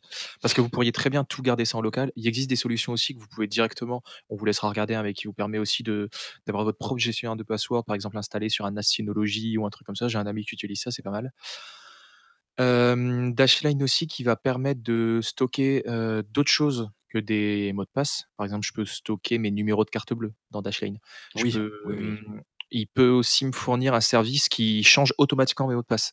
En fait, il se connecte directement au service pour vous via l'interface de Dashlane et qui va aller lui-même changer les mots de passe. Euh, donc ça, c'est cool. Il y a aussi un scan du dark web qui peut être fait. Donc en fait, un peu comme ce que je vous ai montré tout à l'heure avec euh, I Have Been Bound, qui va aller lui-même euh, voir sur le dark web euh, si vos comptes sont en vente en fait. S'il détecte Eh des traces de vente de vos comptes. Ça, c'est Justement, pas- tu vois, tu as une, intégra- une intégration euh, Been Pound sur euh, One Password, parce que c'est Ok. eux qui le sponsorisent en fait. Et D'accord. du coup, c'est intégré complètement aussi. Ah, ça, c'est Donc, cool euh, aussi. pareil, même système. Et c'est- Et, aujourd'hui, euh, gro- globalement, hein, les, les password managers sont ressemblent, hein. très similaires entre eux. Hein. Ouais, Il y a beaucoup de. Sur- Moi, Surtout c'est- les indépendants, c'est-à-dire ceux qui ne sont pas euh, euh, gérés par les, les grands pontes du web comme Apple, Google et Ouais. Microsoft. Euh, s- fonction de partage aussi, vous pouvez partager un mot de passe avec quelqu'un? Ça, c'est cool. Ou créer même des petites Ouais. bibliothèques de mots de passe que vous pouvez stocker. Et des notes sécurisées. Vous pouvez juste avoir des petits fichiers euh, texte que vous pouvez sécuriser euh, pour des services, par exemple, que vous ne pouvez pas euh, auto-remplir. hein. Je pense par exemple à votre mot de passe de, de session. Euh, si vous souhaitez quand même le sauvegarder quelque part, euh, vous pouvez par exemple le mettre dans un fichier comme ça texte qui est accessible par exemple avec un deuxième mot de passe dans votre gestionnaire de password. C'est assez Mhm. pratique. Moi, perso, je pourrais plus m'en passer. hein. Même ce que tu disais, euh, pouvoir le, stocker les mots de passe des proches, etc. euh, Ouais. ça m'arrive Et hyper moi, je souvent. vais, je vais stocker euh, les numéros d'accès des banques, euh, les pareil. numéros de sécu. euh, je mets mes papiers d'identité dedans aussi. Carte d'identité, ouais, tu peux, c'est ce que j'allais dire. Euh, mais donc tout ça, c'est par contre, c'est plus, vous allez plus trouver ça du côté des password managers euh, payants. Mm. Ou bon, Dashlane le gère, je crois, gratuitement aussi déjà. Mais, Mais en fait, Dashlane, c'est à peu près toutes les fonctionnalités, mais seulement en local. Tu peux pas les exporter sur plusieurs appareils. Les synchroniser. ok, ok. One Password, c'est complètement payant par contre. Ok. Euh, je sais qu'il y en a d'autres, il y a LastPass, il y a Ouais. euh, OnePass, enfin il y en a plein, il y en a plein, vous pouvez l'héberger vous-même. Nous, on vous dit juste qu'on utilise, en fait. On- C'est pas en partenariat, c'est maintenant, vous pouvez regarder d'autres solutions, évidemment. Nous, on apprécie juste celle-là. Voilà, donc euh, en gros, euh, voilà pour ça. Et puis tout à l'heure, j'ai évoqué très rapidement la double authentification. John, est-ce que tu peux nous expliquer ce que c'est? Ouais, en fait, le principe de la double autente, c'est, euh, de façon générale, c'est d'accéder à une ressource avec une deuxième preuve d'identité. Donc, vous allez par exemple taper un mot de passe. L'exemple le plus simple que je pense que vous connaissez tous, c'est votre carte bancaire. Pour accéder et retirer l'argent, par exemple, à un distributeur automatique, au final, c'est de la double autente. Vous avez une authentification physique où vous allez rentrer votre carte bancaire et une deuxième authentification par mot de passe. Ça peut être considéré comme la double autente. Il y a deux authentifications différentes. C'est le principe le, le plus bas niveau, on va dire, qu'on connaît tous. Sur Internet, ça se Et en plus, euh, su- su- sur Internet, euh, si tu reprends, tu, tu files la métaphore de la carte bleue, c'est ce que vous faites également quand vous faites un achat et qu'on vous envoie un SMS pour vérifier que C'est bien vous. C'est ça. Et en fait, le principe sur Internet, ça va être. Il y, a- deux principes. L'idée, ça va être d'avoir un deuxième code en fait pour se connecter. Tu parlais par exemple d'un code reçu par SMS pour euh, quand on paye. L'idée aussi, ça peut être de simplement, euh, vous devez vous connecter à un service heu, où vous tapez votre adresse votre adresse et votre mot de passe. Là, quand vous quand le couple est bon, on vous envoie un deuxième code, ça peut être par SMS, ça peut être dans une application dédiée comme un Google Authenticator, ça peut être dans une petite clé physique RSA Secure ID, ou ça peut vraiment être même une clé physique à brancher. J'ai acheté récemment un Ledger Nano S, donc un portefeuille à Bitcoin, Mmh. et en fait, je m'en sers surtout en, clé, heu, d'authent physique, donc en fait l'équivalent d'une YubiKey là avec les, avec les avec les facteurs de double authent. Heu, donc en fait, le principe, c'est vraiment que quand je me log à un service, je dois brancher physiquement cette clé à mon ordinateur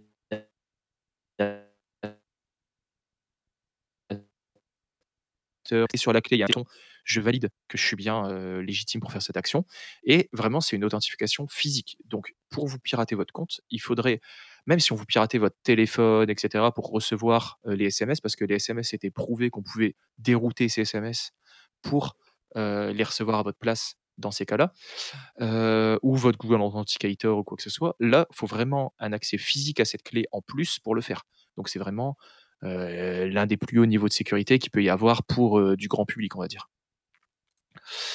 C'est, tout ce qui est protocole FIDO U2 FIDO U2F si vous voulez aller dans le détail, mais c'est On vraiment veut pas vous perdre, hein, on a dit grand public, mais bon. c'est ça. Je sais pas si tu utilises aussi ce genre de truc, SH? Non, alors je je suis pas fan des trucs physiques, heu, parce que je trouve que finalement, il y a rien de plus sécurisé que mon téléphone qui me quitte jamais. Mmh mh. Heu, genre personne peut jamais avoir accès à mon téléphone sans que je sois Sauf là. si on te le vole, sauf si tu le perds ou tu vois? Ouais, mais c'est pas grave parce qu'il est suffisamment sécurisé, Ouais, ben, c'est ouais. justement, en fait, moi mon alors du coup, moi j'utilise pas de de clé physique pour, heu, pour ce qui est de de la double authentification parce que je me dis que ma clé physique risque de se faire voler plus facilement que mon téléphone. Hem, par contre, j'ai, heu, bah, mmh, comme j'ai dit tout à l'heure, l'équivalent de Google Authenticator, heu, moi pareil, j'ai j'ai 1Password pour ça et heu, donc en fait, pour rentrer dans mon app d'authentification à 2 facteurs, faut avoir connaître mon mot de passe de service. Gigantesque là. Ouais, ouais. Donc je je trouve que c'est une sécurité suffisante, heu, surtout que je peux auto-remplir les sites internet et cetera avec ça et donc je préfère utiliser ça que le SMS quand c'est possible. Mmh. Je le fais par exemple sur Amazon, je le fais sur Google, je le fais sur, je le fais sur, Stripe par exemple, qui est un service, en ligne, de pour accepter des paiements en tant que commerçant, donc c'est assez sensible, d'aller pouvoir accéder à ces informations-là. Au maximum quand je peux, je fais de la double authentification avec, mon téléphone, à travers une application qui est sécurisée, qui Mmh. demande ma biométrie encore en plus par-dessus. Donc je juge qu'il y a suffisamment de couches déjà comme ça et d'ailleurs ça me fait penser qu'il y a vraiment des il y a des choses qui sont en cours, dans dans, dans les OS actuellement pour permettre, via les protocoles les nouveaux protocoles du web, de ne plus demander de mot de passe à l'utilisateur du tout Ouais. et plutôt de se baser sur sa biométrie.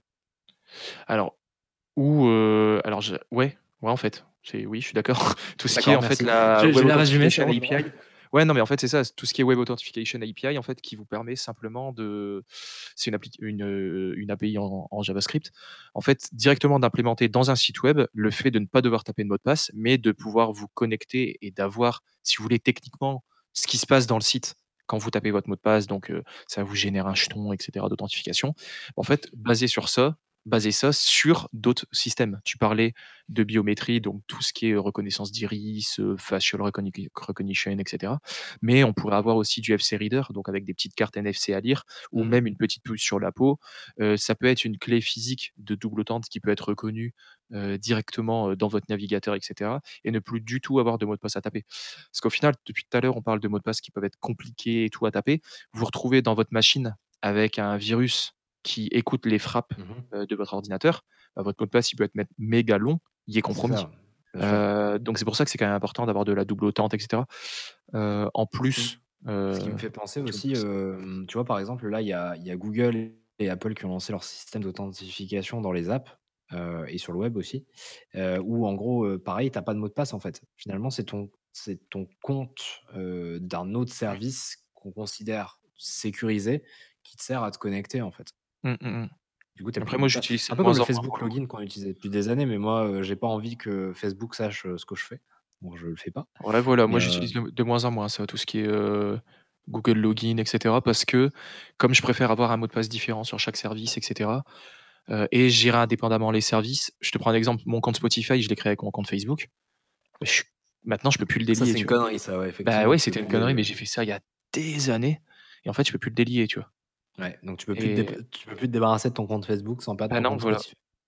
Voilà et heu, par exemple, si j'avais envie de changer mon compte Google parce qu'au final, il y a une partie de ma date de naissance et tout dedans, heu, ce qui est relou parce qu'il y avait que ça de dispo et j'ai créé mon compte il y a des années et cetera. À l'époque, on Heu, faisait des comptes Kevin du 59. alors quand même pas. Mais heu, mais voilà, je devrais, heu, je devrais, heu, comme ça regérer plein de services et tout, donc moi, je suis plus quand même à créer un compte par service, pour le coup. Ouais et tant qu'on est à parler des comptes, moi, j'ai une petite astuce à vous donner aussi. Alors je sais pas si vous la connaissez, mais quand vous donnez votre email aux gens et que vous je pense que vous devez être harcelé très certainement de de spam Mmh. tous les jours sur votre boîte mail, sans savoir, enfin, vous êtes jamais inscrit à ce service et pourtant vous recevez des spams. Quand vous voulez savoir qui a vendu votre email, ce que vous pouvez faire, c'est quand vous écrivez votre email sur un formulaire ou vous le tapez en ligne et cetera, si vous avez une adresse Gmail, juste avant le arrobase, vous pouvez écrire plus suivi du nom du service sur lequel vous êtes en train de vous inscrire. Ce qui va rerouter votre mail, bien sûr, sur votre boîte principale, mais dans le champ d'envoi, il sera bien écrit l'e l'email que vous, vous avez tapé au début, donc avec le plus. Et ça sert à quoi? Ça sert à, par exemple, quand vous recevez, alors je donne un exemple bidon, hein, mais par exemple, je m'inscris pour une carte de fidélité chez Carrefour. Je j'écris plus Carrefour, avant l'arrobase et heu, ensuite, bah, par exemple, si, heu, je reçois des emails, heu, je sais pas, heu, sponsorisés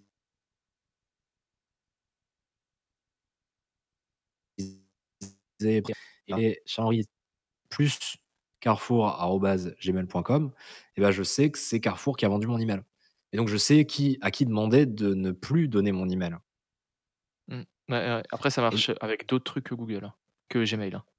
Mais ça marche pas alors avec je sais que ça marche sur Gmail, mais je sais pas, heu, si ça marche sur d'autres plateformes, ouais. alors Gmail et Gmail d'entreprise, hein, donc heu, si vous avez un une email d'entreprise, heu, gérée par, Google, vous pouvez le faire.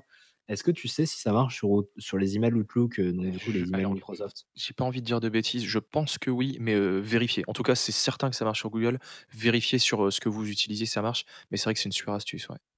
Donc, en gros, si tu veux savoir qui a, entre guillemets, «utilisé» ton adresse mail, voilà et en plus, du Ah, coup, heu, pour les recherches automatisées de mots de passe dans les bases de données, c'est vrai c'est que c'est pas mal aussi puisque le ça couple email mot de passe varie aussi, quoi.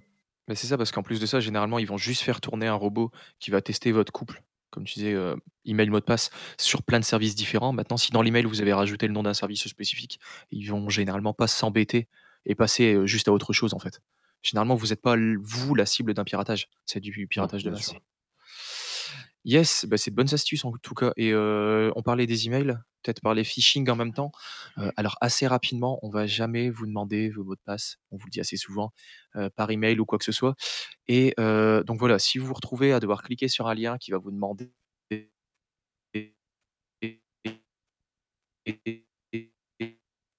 ne le faites pas en fait. Moi, ce que j'ai pris l'habitude de faire, ça peut être n'importe quel service, hein, même quand je paye mes impôts. Je reçois un mail des impôts en disant, heu: «Hey coucou, heu, faudrait que tu payes tes impôts, heu, viens déclarer ici».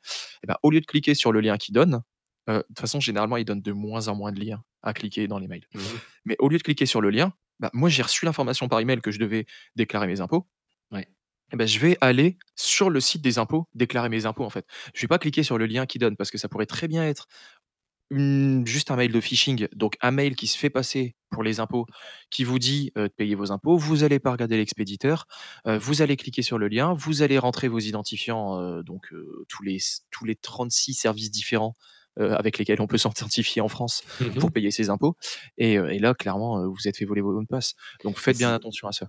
c'est une super astuce que tu donnes parce que moi, j'ai toujours énormément de mal quand, bah, par exemple, heu, ma maman m'appelle et elle me dit, heu: «Écoute, j'ai reçu un mail de la banque, heu, qui dit que» ou «J'ai reçu un mail qui me dit que mon compte Apple s'est fait pirater» et cetera. J'ai toujours beaucoup de mal à essayer de lui donner une technique pour qu'en plus, pour qu'elle soit capable, en fait, de savoir si c'est du phishing ou pas. Mmh et en fait, je lui dire: «Bah, tu l'adresse email et cetera». Donc ça, on vous dira ça juste après. Mais, regarde si le mail a l'air suspicieux et cetera. Et c'est toujours compliqué, alors que finalement, je lui dis: «Bah, va sur le site directement pour Ouais, voir s'il te demande quelque chose». Finalement, c'est beaucoup plus simple, finalement, et c'est heu, ce que je voulais dire parce solution pour voir si c'est du phishing. ouais, moi je regardais est-ce que le mail, heu, il est bien fait? Est-ce qu'il y a des fautes d'orthographe, tu vois? Mais au final c'est C'est voilà, si nous-mêmes on fait des fautes d'orthographe, on peut potentiellement louper des fautes d'orthographe dans un email. Donc voilà, Ouais. perso depuis le temps que je dis aussi pareil à ma mère souvent, heu: «Tiens, tu, vas sur le site toi-même, il y a plus de problème». Ouais. On fait on fait pas du maman bashing, hein, mais, c'est juste que ça nous arrive forcément avec nos aînés, parfois et donc du coup, c'est l'expérience qu'on a eue. Si moi, du coup, je alors pour ce qui est de des des petites, des petits conseils, alors j'aime pas pousser à ne pas utiliser un service, mais je vais le faire parce que c'est mon expérience personnelle. Essayez d'éviter les adresses Outlook, Hotmail, parce que le service de gestion de spam de Microsoft est très mauvais et Ouais. heu, 95% du phishing passe à travers et arrive dans les boîtes mail, et donc si vous avez des aînés, heu, qui sont bah, qui ont pas qui ont pas l'œil pour détecter le phishing au premier coup d'œil comme nous, heu, mettez-les pas sur des boîtes mail comme ça, mettez-les sur des boîtes mail Gmail plutôt, clair. qui qui qui filtrent beaucoup mieux. Parce que, heu, 95% du phishing, mmh, par exemple, de ma qui de ma maman qui a une adresse live, arrive directement dans sa boîte mail, et des fois des mails sérieux arrivent en spam, donc va comprendre. Le 1er truc que vous pouvez faire pour savoir si c'est du phishing, c'est de regarder l'adresse email de l'expéditeur. Heu, généralement, l'expéditeur, si c'est une grosse entreprise, hem, déjà la partie après le arrobase, ça sera le nom de domaine, heu, de l'entreprise.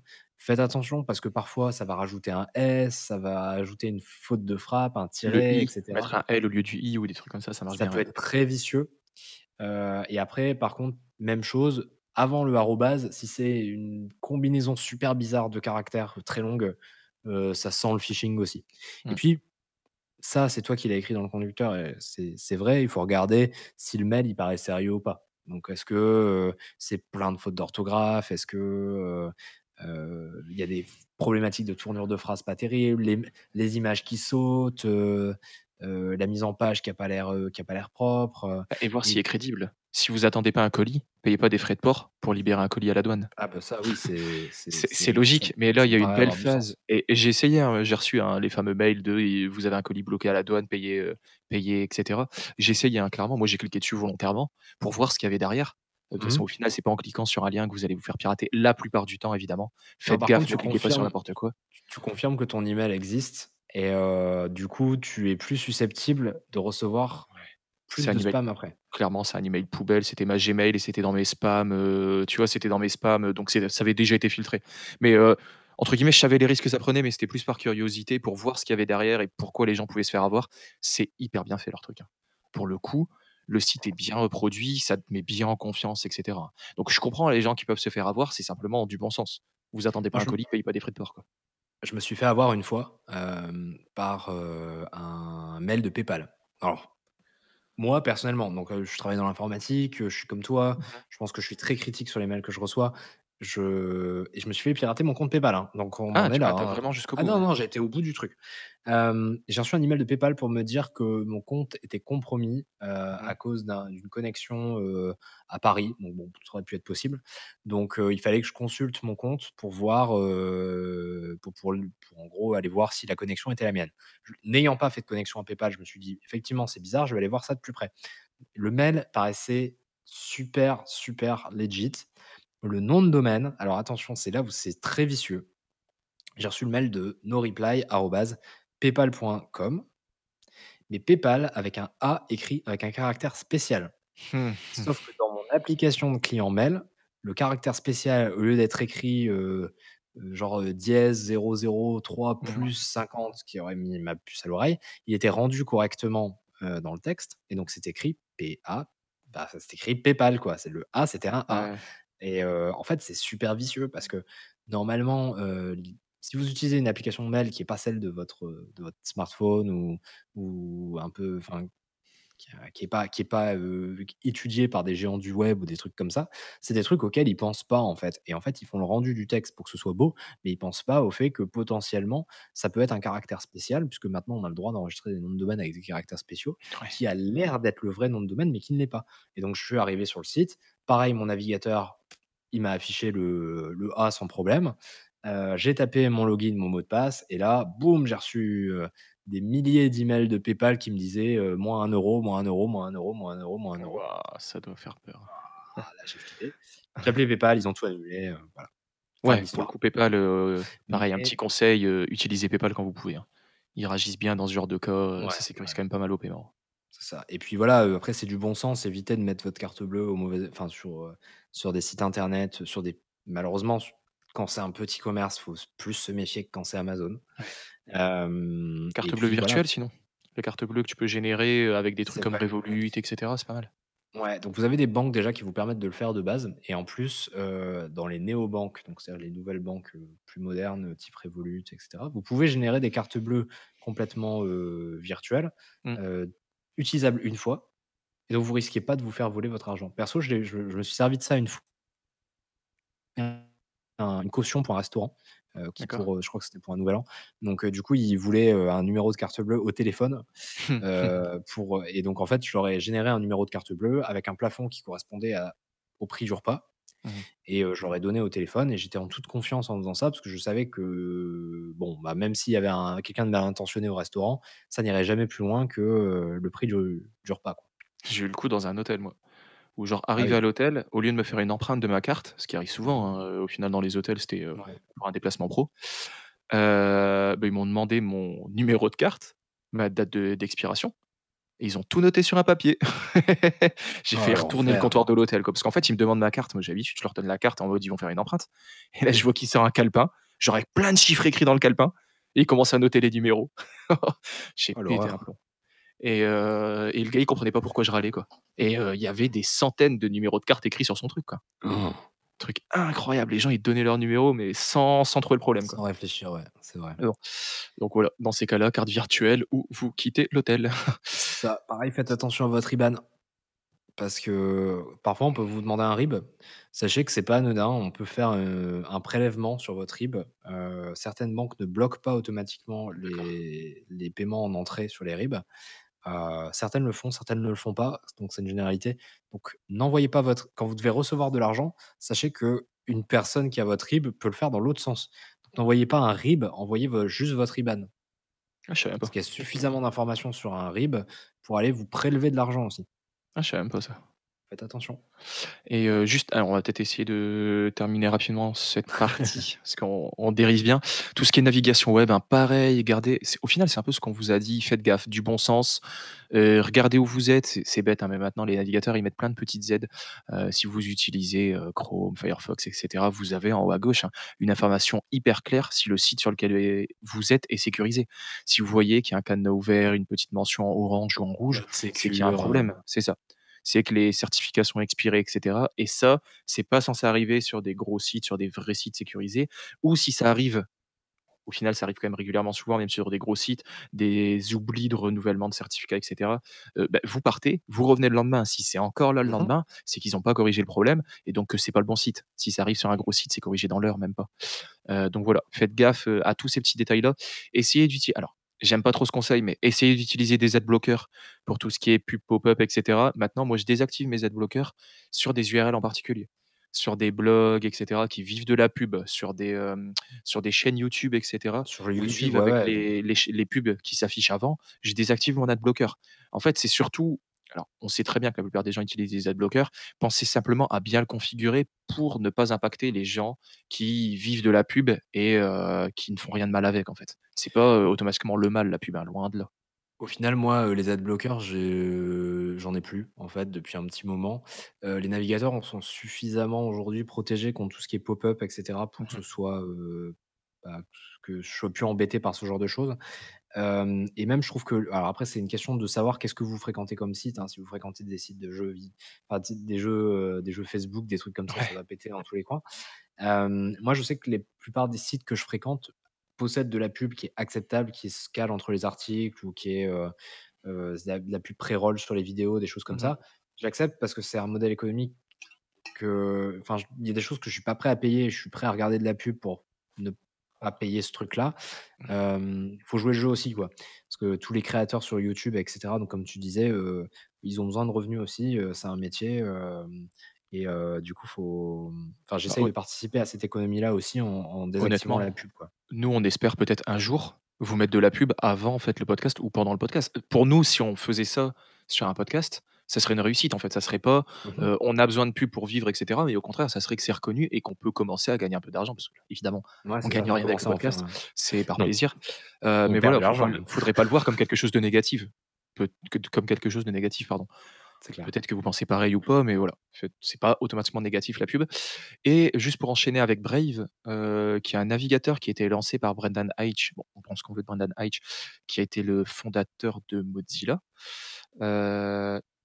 qui a lancé un navigateur orienté, vie privée, avec adblocker intégré et cetera, que vous pouvez désactiver.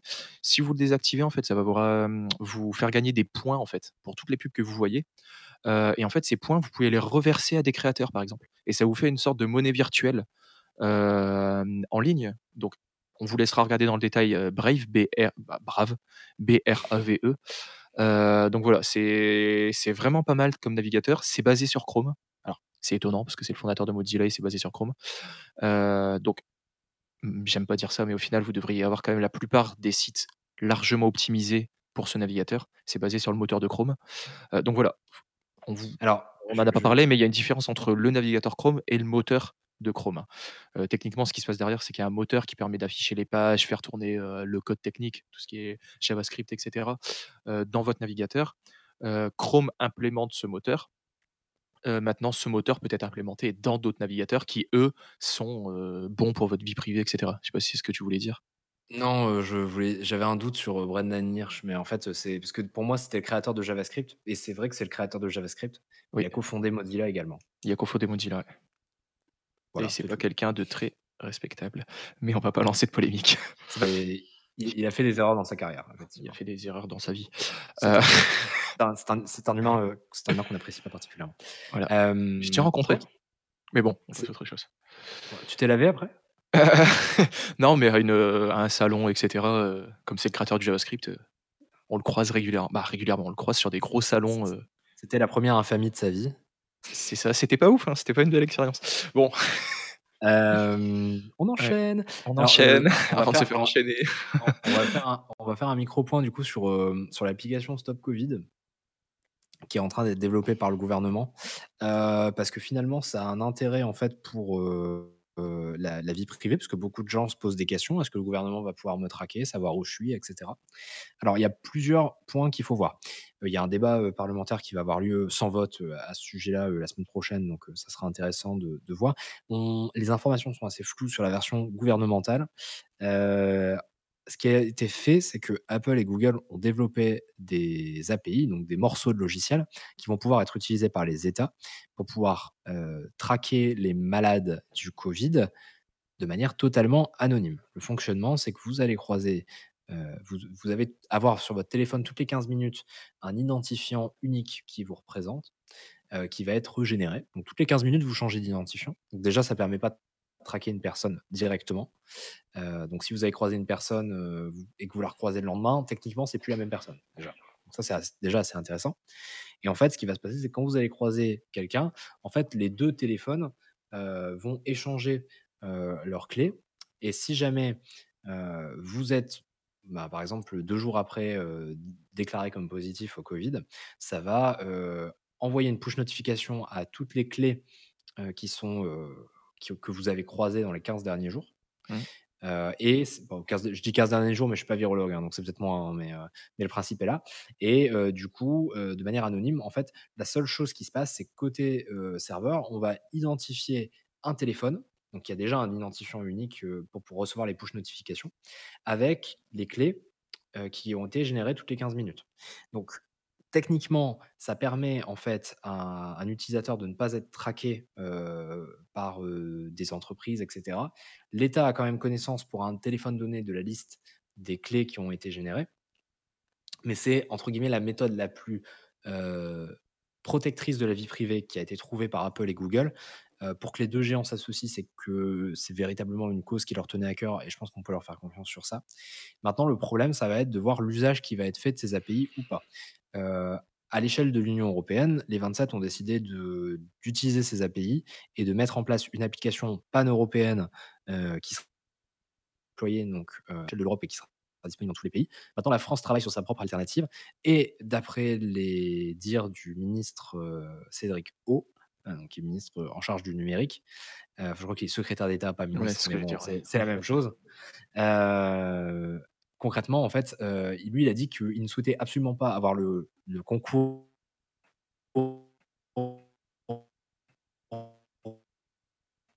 par des GAFAM et ne souhaitaient pas non plus euh, que, en gros, ils aient le enfin, qu'on utilise du coup ces API. Donc le problème, c'est que je suis pas persuadé qu'en voulant faire un truc franco-français, un, on le sorte dans les temps, et deux, euh, on ait quelque chose qui soit très respectueux de la vie privée, malheureusement. Mais Donc, surtout qu'il y a déjà des choses qui sont sorties en Allemagne, etc. Donc là, Oui. euh, dans les temps, on est déjà loin d'être dans les temps. Par contre, ça donne quand même un espoir sur une chose, c'est que si euh, on continue de se servir de cette, de cet utilitaire au-delà du Covid, on pourrait euh, euh, arriver à anéantir des choses qui sont euh, assez communes pour nous. Par exemple, le virus de la gastroentérite, la grippe commune, Mm. le rhume. Si on était vigilant et qu'on utilisait cette technologie-là dans les années à venir, on pourrait être potentiellement capable d'anéantir ces virus qui sont récurrents et que euh, on attrape en fait parce que euh, on n'y prête pas spécialement attention. Les mesures barrières qu'on prend actuellement, en fait, finalement, on devrait les prendre à longueur d'année. On devrait euh, pas éternuer sur les gens, on devrait finalement essayer de se laver les mains régulièrement et c'est c'est mesures de bon sens. Mais si jamais on attrape le, le virus, on peut s'auto-confiner pendant euh, 15 jours et si jamais on a croisé d'autres personnes, si toutes ces autres personnes s'auto-confinent également, on pourrait anéantir énormément de, de problèmes virologiques qu'on a dans notre dans la modernité. Et en gros, la technologie pourrait peut-être nous, nous permettre de- d'éteindre ces, ces menaces-là. Donc, c'est finalement intér- assez intéressant. Mais j'allais t'en parler, j'aimerais bien faire un épisode sur l'après-confinement, ce qui pourrait changer euh, après ce confinement. Parce que j'ai tellement même de collègues qui venaient au boulot en étant malades. On leur disait, hein, bah oui, je suis malade, mais t'inquiète, hein, tu t'approches pas de moi, ça ira.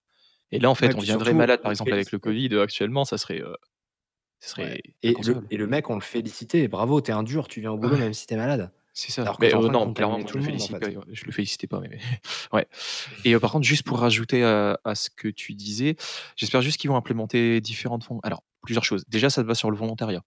Euh, donc, ce sera pas du tout une obligation d'installer l'application. Euh, maintenant, il faut que les gens jouent le jeu. Il faut que le plus de personnes l'installent et l'utilisent. Donc, se déclarent, si ils deviennent malades, se déclarent malades dans l'application pour que ça fonctionne. Ouais. Et euh, deuxième chose que je voulais rajouter, j'espère qu'ils vont penser à des fonctions un peu intelligentes, euh, du style des zones euh, donc physiques d'exclusion ou temporelles. Simplement, je te prends l'exemple, ma sœur travaille en pharmacie, elle va Mhm. croiser à longueur de journée des gens qui seront malades, qui seront atteints quand ça rouvrira. Bah. C'est déjà ouvert, mais quand elle reprendra, en congé maternité, on s'en fout, pas besoin des détails. Euh, et au final, euh, ça serait bien qu'elle puisse dire, euh, quand je suis dans telle zone géographique ou pendant ces plages horaires, bah, si c'est des gens que j'ai croisés à ces moments-là ou dans ces zones-là qui remontent l'information qui sont positifs, bah, ne me le Mhm. remontent pas. Vu que je me doute, mais j'avais suffisamment de barrières, j'avais les plaques de plexiglas, j'avais les masques, j'avais les gants pour ne pas avoir pris de risque. On voudrait plutôt que c'est des moments où on va faire nos courses, on pourrait croiser quelqu'un dans la rue, que ça remonte. Donc j'espère Mhm. déjà que cette feature-là, elle va être implémentée. Là, euh, la- tu- la- le truc actuel, ce que ça va dire, c'est ça va dire tu as croisé quelqu'un de positif tel jour à telle heure. Ouais. Donc après, il faut que tu te souviennes que Ouais, mais c'était dangereux ou pas. C'est ça, mais justement, elle se dit, en fait, euh, j'en discute avec elle, elle se dit, mais je vais même pas l'installer. Parce que je sais que moi, elle va biper à longueur de journée l'application. Et en fait, il va y avoir tellement de faux positifs que euh, elle va plus regarder euh, ce qui est Ouais. réellement vrai, tu vois? Après, voilà, c'est le volontariat et aussi le, le bon sens. Si tu as Ouais. croisé quelqu'un de positif mais que tu touché personne et que tu avais un masque, enfin, bon. Si par contre tu avais un doute et qu'après, sur- que tu as eu un contact avec une personne, tu as eu un doute et tu reçois Mm. une notification, là par contre, Oui. Et l'autre chose, tu disais euh, la France, sa version franco-française et tout. Euh, ce qui fait peur, c'est que tu as utilisé le mot flou. euh, et ils veulent jouer sur une communication positive avec, vous avez vu, on va être open source, on crée un repo GitHub et tout. J'étais le premier à trouver ça bien. Maintenant, il faut savoir que leur repo GitHub est toujours totalement vide. Alors, Mhm. soit, ce que je ne crois pas, ils ne bossent pas sur le projet, et donc là, il sortira jamais. Euh, ça, j'y crois pas. Mais le principe de mettre un repo sur GitHub, donc avoir partagé son code de façon open source, c'est de le proposer continuellement aux gens et pas juste quand il sera terminé de pousser le code. Rien que le fait de pousser continuellement le code et les mises à jour, ça permet en fait qu'on puisse regarder continuellement ce qui est fait et pas qu'il y ait des morceaux de code qui passent euh, à la trappe parce qu'ils sortent le code en entier quand l'application sera sortie et qu'on n'ait pas le temps de tout regarder. Et euh, l'intérêt aussi, c'est de pouvoir communiquer. L'intérêt, c'est à serait, comme maintenant, s'ils poussaient régulièrement ce qu'ils font, bah, de tout de suite remonter en disant bah, pourquoi vous utilisez tel protocole, pourquoi vous faites comme ça, bah, je pense que ça, ça pourrait être fait autrement, et de pouvoir discuter. Là, s'ils poussent tout à la fin, euh, on perd complètement l'intérêt de l'open source. Donc j'ai l'impression que pour l'instant, ils jouent beaucoup sur une belle communication de leur application. Il faut voir ce qui sort réellement. Bah, le problème, c'est que je pense que ça passe actuellement par, heu, de l'appel d'offres, heu, public et que pff, c'est je suis même pas sûr qu'il y ait une SS2I qui ait été sélectionnée pour faire ce travail-là encore donc Ouah, tu sais très bien qu'on a 2-3 noms en tête de boîtes qui vont se positionner et Ouais, ouais, ouais. je Pour voudrais faire un pas truc bien pourri, heu, ça on rappelle qu'il y a et qui eu, vont heu, suivre le cap. Quoi? il y a Vas-y il y a une continue. il y avait une appli il y avait une appli, heu, qui était sortie, alerte attentat, Mmh. dont on sait le le succès, Ouais. Dans un cas d'usage où elle a été elle avait besoin de fonctionner, elle a pas fonctionné. Mmh. Heu, donc heu, c'est un cas typique où l'État a fait confiance à un prestataire technique qui a qui a pas assuré et c'est un contrat à plusieurs millions d'euros et là, ça va être la même chose donc et l'intérêt de faire de l'open source, c'est que même s'ils prenaient un prestataire technique, n'importe qui pourrait contribuer à travers des systèmes de pull request et cetera, comme je pense que tu fais au quotidien et moi je fais au quotidien. Mmh mh. Heu, donc en fait, même s'ils prenaient un prestataire technique payant, nous-mêmes, heu, n'importe qui qui serait capable de lire le code et heu, écrire du code, pourrait contribuer à l'application et la faire vivre en temps réel et cetera donc Mais je quand pense tu as qu'il serait peut-être temps qu'ils quand tu as un prestataire techni technique incompétent, les les push les pull requests ne te sauvent pas, mon cher John. C'est vrai, c'est vrai, c'est vrai, c'est vrai. Mais bon, voilà, en tout cas, j'espère qu'ils vont commencer à mettre à jour ce repo et qu'on puisse commencer à avoir du code. Très bien, bah, je pense qu'on peut terminer cette, heu, ce sujet Ouais. de la semaine et cette petite parenthèse covid du coup, Parce qu'on est heu déjà quasi à 1 heure et demie, on a encore les recos à faire. comme Je d'habitude. qu'ils Et donc du coup, on peut attaquer les recommandations et John, tu as envie de nous faire une reco sur un jeu, heu, mythique qui ressort Ah sur une ouais. console que j'adore. Mais c'est ça, il est sorti il y a 5 ans et heu, j'ai envie de vous parler de The Witcher 3. The Witcher 3 qui est l'un des jeux préférés, qui est, heu, je pense le jeu de la dé mon jeu de la décennie et que je qualifierais facilement dans mon top 3 de mes jeux préférés. Si je devais choisir un jeu de confinement, genre j'ai le droit à un seul jeu, ce serait The Witcher 3.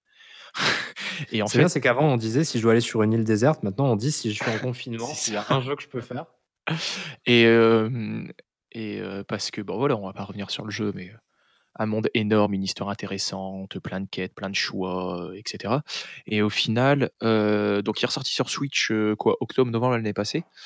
Il était pas spécialement bien optimisé et cetera à sa sortie, il peut-être pas spécialement recommandable. 60 € le jeu, ça piquait quand même pour un jeu sorti il y a 5 ans et qui était au final juste un remaster. Alors, une complete edition, donc avec toutes les DLC intégrées et les DLC pour le coup, sont hyper complètes et sont quasi un jeu à part entière, heu, chaque DLC. Heu, maintenant, il y a une mise à jour qui est sortie qui améliore grandement les performances.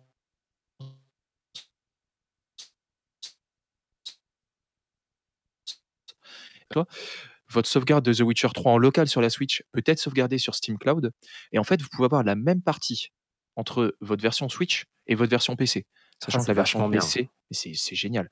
Sachant que la version PC doit coûter une dizaine d'euros. Donc en fait, le principe de la version Switch, c'est vraiment d'y jouer donc sur la Switch, heu, avec une qualité qui, pour l'écran de la Switch, n'est pas non plus mauvais. Pour moi, heu, le problème de The Witcher 3 sur la Switch, c'est la Switch. C'est, heu, la qualité de l'écran de la Switch, pour moi, c'est l'un des pires écrans que j'ai jamais vu, actuellement, hein. Oui, tu as Genre oublié la c'est 3DS? non mais c'est impossible de jouer à la Switch dehors en ce moment. Genre, c'est horrible, on peut pas jouer même en intérieur, si tu as un petit peu de luminosité, Ouais. c'est mort. Voilà, le problème, il est là. Maintenant, ça tourne en 720p sur l'écran de la Switch, avec alors un framerate variable. Quand vous jouez, j'ai très rarement des baisses de framerate dans les cinématiques. C'est c'est marrant, mais j'ai beaucoup plus de baisses de framerate dans les cinématiques que in game. Hem, vous avez l'expérience complète de The Witcher sur la Switch. J'ai essayé de le mettre sur ma télé en docké, faites pas ça. Clairement, faites pas ça. Bah, C'est ça doit pas être agréable à dégueulasse. regarder, ouais. Ça tourne en 560 ou 540p, je sais même plus. Ça tourne même pas en 720p sur une télé. Ça Oui. pique et en fait, le principe vraiment, c'est d'y jouer sur la Switch en portable et quand vous y jouez sur PC, bah, vous synchronisez votre sauvegarde et vous avez la même sauvegarde et la même partie sur votre PC et là, vous pouvez y jouer dans de super bonnes conditions si vous avez envie, hein, si vous avez un PC qui le permet ou un Shadow, on a déjà parlé.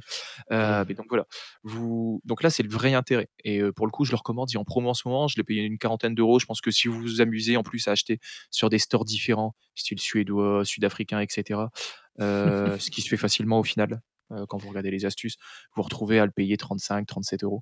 Heu, donc je le recommande grandement. Après, je le recommande. Je pense que c'est une grande erreur que j'ai fait de le racheter sur la Switch parce que je le squatte beaucoup en Parce ce que moment. du coup, tu as plus de temps pour faire d'autres choses. C'est ça. Bon, après, comme je joue pas à Animal Crossing, ça va. Je peux dédier Ah, la Switch moi, à je ça. joue à Animal Crossing 30 minutes par jour, ça va. Ça va, que 30 Ça minutes. reste acceptable. Mais heu, mais donc voilà, clairement, je le recommande sur Switch. Si vous avez bien aimé The Witcher 3 ou si vous voulez découvrir The Witcher 3. C'est un bon format. Tu veux nous recommander un truc? Ouais, moi je vais vous parler d'une série que j'ai commencé un peu très tardivement, heu, ce mois-ci. J'ai débuté The Good Place, heu, j'en suis à peu près au milieu de la saison 2. Hem, tu as déjà entendu parler John ou pas? Ouais, j'ai commencé, j'ai quasi fini la saison 1 et j'ai pas accroché. Ah mon Dieu, il faut que tu termines la Mais je saison 1. pense que j'ai accroché j'ai pas accroché par rapport à ce que toi tu as accroché. J'aime pas ce format de 20 minutes sitcom en fait. Ouais. J'accroche pas au style peut-être trop loufoque et heu, 20 minutes court comme ça. Je pré je préfère des trucs longs qui se construisent et cetera avec un fil rouge. Alors, donc je vais faire, heu, je vais vous expliquer très rapidement ce qu'est, heu, The Good Place. Alors The Good Place, c'est une série effectivement sur un format 20 minutes qui est dispo sur Netflix, donc qui est coproduite par Netflix, heu, depuis la saison 3 je crois. Qui a il y a que 4 saisons, donc les 4 saisons sont terminées et ça termine la série. Donc, heu, globalement en fait vous avez, heu, 13 épisodes par saison. Il y a 4 saisons, donc ça se consomme quand même relativement rapidement. Le principe de The Good Place, comme son nom l'indique, c'est, la vie donc on suit la vie en fait d'une personne qui s'appelle Eleanor, qui arrive au bon endroit, donc c'est la vie après la mort, hein et donc du coup il y a 2 endroits, il y a le bon endroit et le mauvais endroit. Elle arrive au bon endroit, elle a de la chance. Sauf que c'est une pourriture, elle est égoïste, manipulatrice, égocentrique, tout ce que tu peux imaginer, de pire sur une personne et ben, c'est son personnage, son personnage dans la série et donc en fait du coup, elle arrive au bon endroit par erreur, du coup, parce qu'elle est elle est on pense que c'est une autre personne là-bas. Heu, donc je vais pas vous en dire beaucoup plus, heu, je vous laisse découvrir la série. En tout cas, il y a beaucoup de surprises et un énorme twist à la fin de la saison 1. Hem, donc je conseillerais, si jamais vous avez l'impression qu'en fait c'est complètement décousu, il y a bel et bien un fil rouge qui démarre, et qui est complètement révélé à la fin de la saison 1. Bon, Heu, j'ai je vous conseille de je vous conseille de de binge watcher les 13 premiers épisodes et les je vais faire un truc de youtubeur, les 3 derniers épisodes vont vous surprendre. Voilà. Mais ah bah, je vais peut-être essayer de reprendre. Tu m'as peut-être donné envie, heu, faudrait que je regarde où j'en étais. Mais ouais, je vais peut-être essayer de Ouais, reprendre. faut faut finir la saison 1. La saison 1 et après tu je pense que tu vas être accroché à partir de la saison 1 parce qu'il y a un twist que tu vois pas venir. Mais genre pas du tout venir. En plus, là, on vient de finir une série en français, bah, The heu, The Leftovers qu'on a regardé en français, qui a une très bonne, Oui. heu, VF, au final. J'avais proposé aussi un épisode sur ça, VF, heu, contre VO. Parce qu'il faut arrêter de Bah, on le regarde en VF. The Good Place, tu vois? OK. Et la VF est de très bonne qualité. OK. Ouais, faut arrêter tout le temps de cracher sur la VF. Et les vannes sont plutôt bien traduites, heu, à l'exception d'une qui est très mal passée, mais je voyais pas comment ils auraient pu la traduire. Mais sinon les les vannes sont en général très bien On avait traduites. regardé les 6 premiers. Je viens de vérifier en parallèle. On avait regardé les 6 premiers. Ouais, je vais peut-être reprendre, ça va peut-être donner envie. Ouais, tu es tu as arrêté un peu au mauvais endroit, je pense. OK. Tu as vu as vu ce que j'avais fait là? Tu as arrêté au mauvais endroit. Ah! C'est beau, comme ça je retourne au bon endroit. The Good Place. Voilà. C'est ça. Des chaînes YouTube, mais en fait, je me rends compte que je pense que j'en ai jamais parlé et à chaque fois que je parle de cette chaîne à des gens, heu, j'en dis que du bien. C'est Hit the Road, heu, qui est un collectif en fait, heu, f d'artistes français. Alors, c'est des athlètes, du mouvement et cinéastes. Si on veut vulgariser, ils font du parcours. C'est vraiment, c'est vulgarisé, ils font pas du tout que ça. Ils vont faire de l'ex ils vont faire de l'exploration urbaine. Ils ont fait par exemple, heu, Hong Kong, ils ont fait Kiev, heu, ils ont fait le site de Tchernobyl. Ils ont vous les avez peut-être, vous avez peut-être entendu parler d'eux parce qu'ils ont escaladé la tour Eiffel à heu, 2 fois.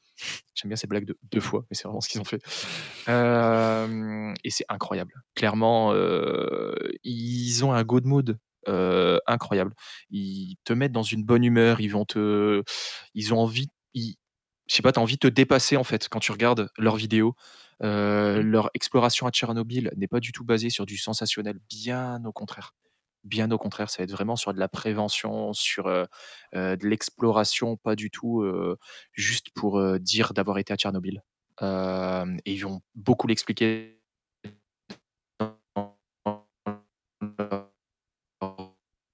vidéo. Et quoi? Littéralement quand les World Chess Tag, donc littéralement, heu, quand j'explique ça, ça c'est la coupe du monde de de chat. Tu vois quand tu jouais au chat quand tu étais petit? Et bah, Ah! c'est ça, Ouais. mais un peu avec une structure parcours, avec, heu, des poutres, heu, des, structures à à escalader, à esquiver et cetera. Donc 1re année qu'ils ont qu'ils ont participé, ils l'ont remporté direct. Même la vidéo, heu, où ils parlent, heu et où ils montrent des images, elle est hyper, heu, intéressante.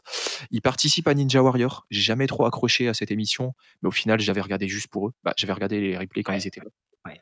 et vraiment, ils ont une belle équipe. Ils sont 2, Clément et Paul, essentiellement. Il y a d'autres personnes qui gravitent autour, mais essentiellement, c'est eux 2.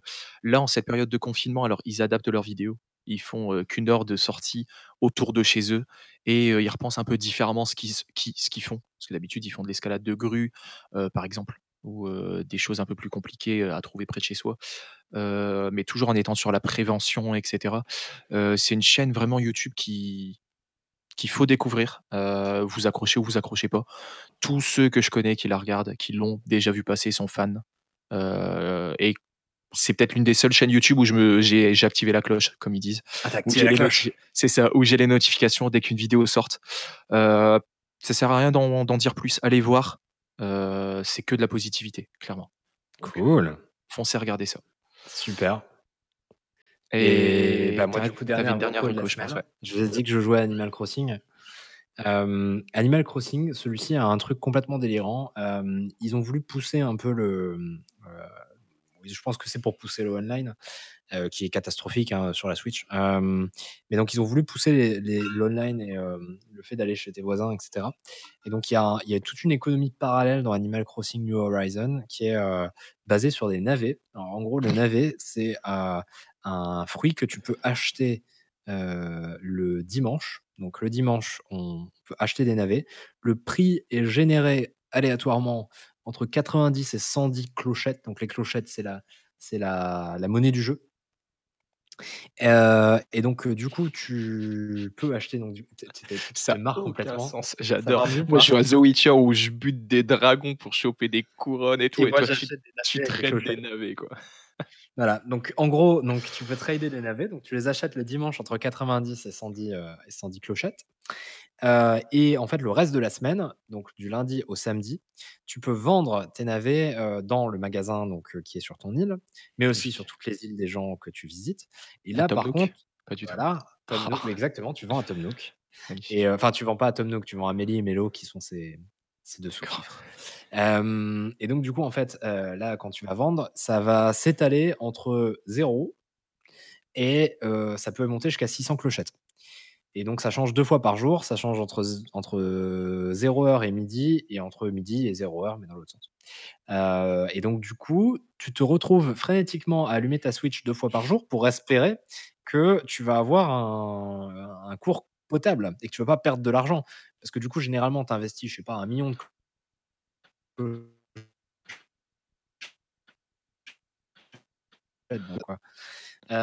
Et donc, où je veux en venir avec ça, c'est que forcément, il y a des petits malins qui ont fait un délire, qui est, ils ont ouvert, donc il y avait un truc qui s'appelait Turnip Exchange, qui était donc littéralement un, truc de stock market de, de, navets. Et il y a une application qui est sortie également sur l'App Store, qui s'appelle ACNH Ex- Exchange, je vais y arriver, qui vous permet en gros de, trouver les endroits dans lesquels, enfin les îles sur lesquelles vous pouvez aller où euh, vous allez avoir le meilleur euh, taux de vente du coup de vos, de vos navets. Mais attention, parce que certains ont des conditions pour vous laisser vendre vos navets à, à Mélie et Mélo. Donc, par exemple, il y en a qui vous font, qui vous font lâcher par exemple un item dont ils ont besoin. Donc ils disent genre, moi je veux un chandelier en or pour que vous puissiez aller vendre vos, vos trucs. Enfin, c'est un délire complet. euh, et donc du coup, je vous partage cette application. Donc, moi, je m'en suis servi hier. Euh, ça m'a permis parce que j'étais. Alors, il était samedi. Enfin, je savais qu'il allait être samedi. Et donc, en gros, il me restait une journée pour vendre. euh, et j'étais à deux doigts de perdre un million de clochettes. Donc, c'était hors de question. Euh, et donc, Ah, du coup, je obligé suis de les vendre dans la semaine, tes navets? Sinon, ils, sinon, ils pourrissent. Ah bah ouais, logique. J'avais pas pensé, désolé. Bon, c'est la base. Et donc, du coup, j'étais obligé de les vendre. là, C'était la galère. Et donc, du coup, j'ai pu trouver une île où j'ai été les vendre 517. Donc, j'ai fait un beau. Je fais une beau. belle culbute. Ah bah.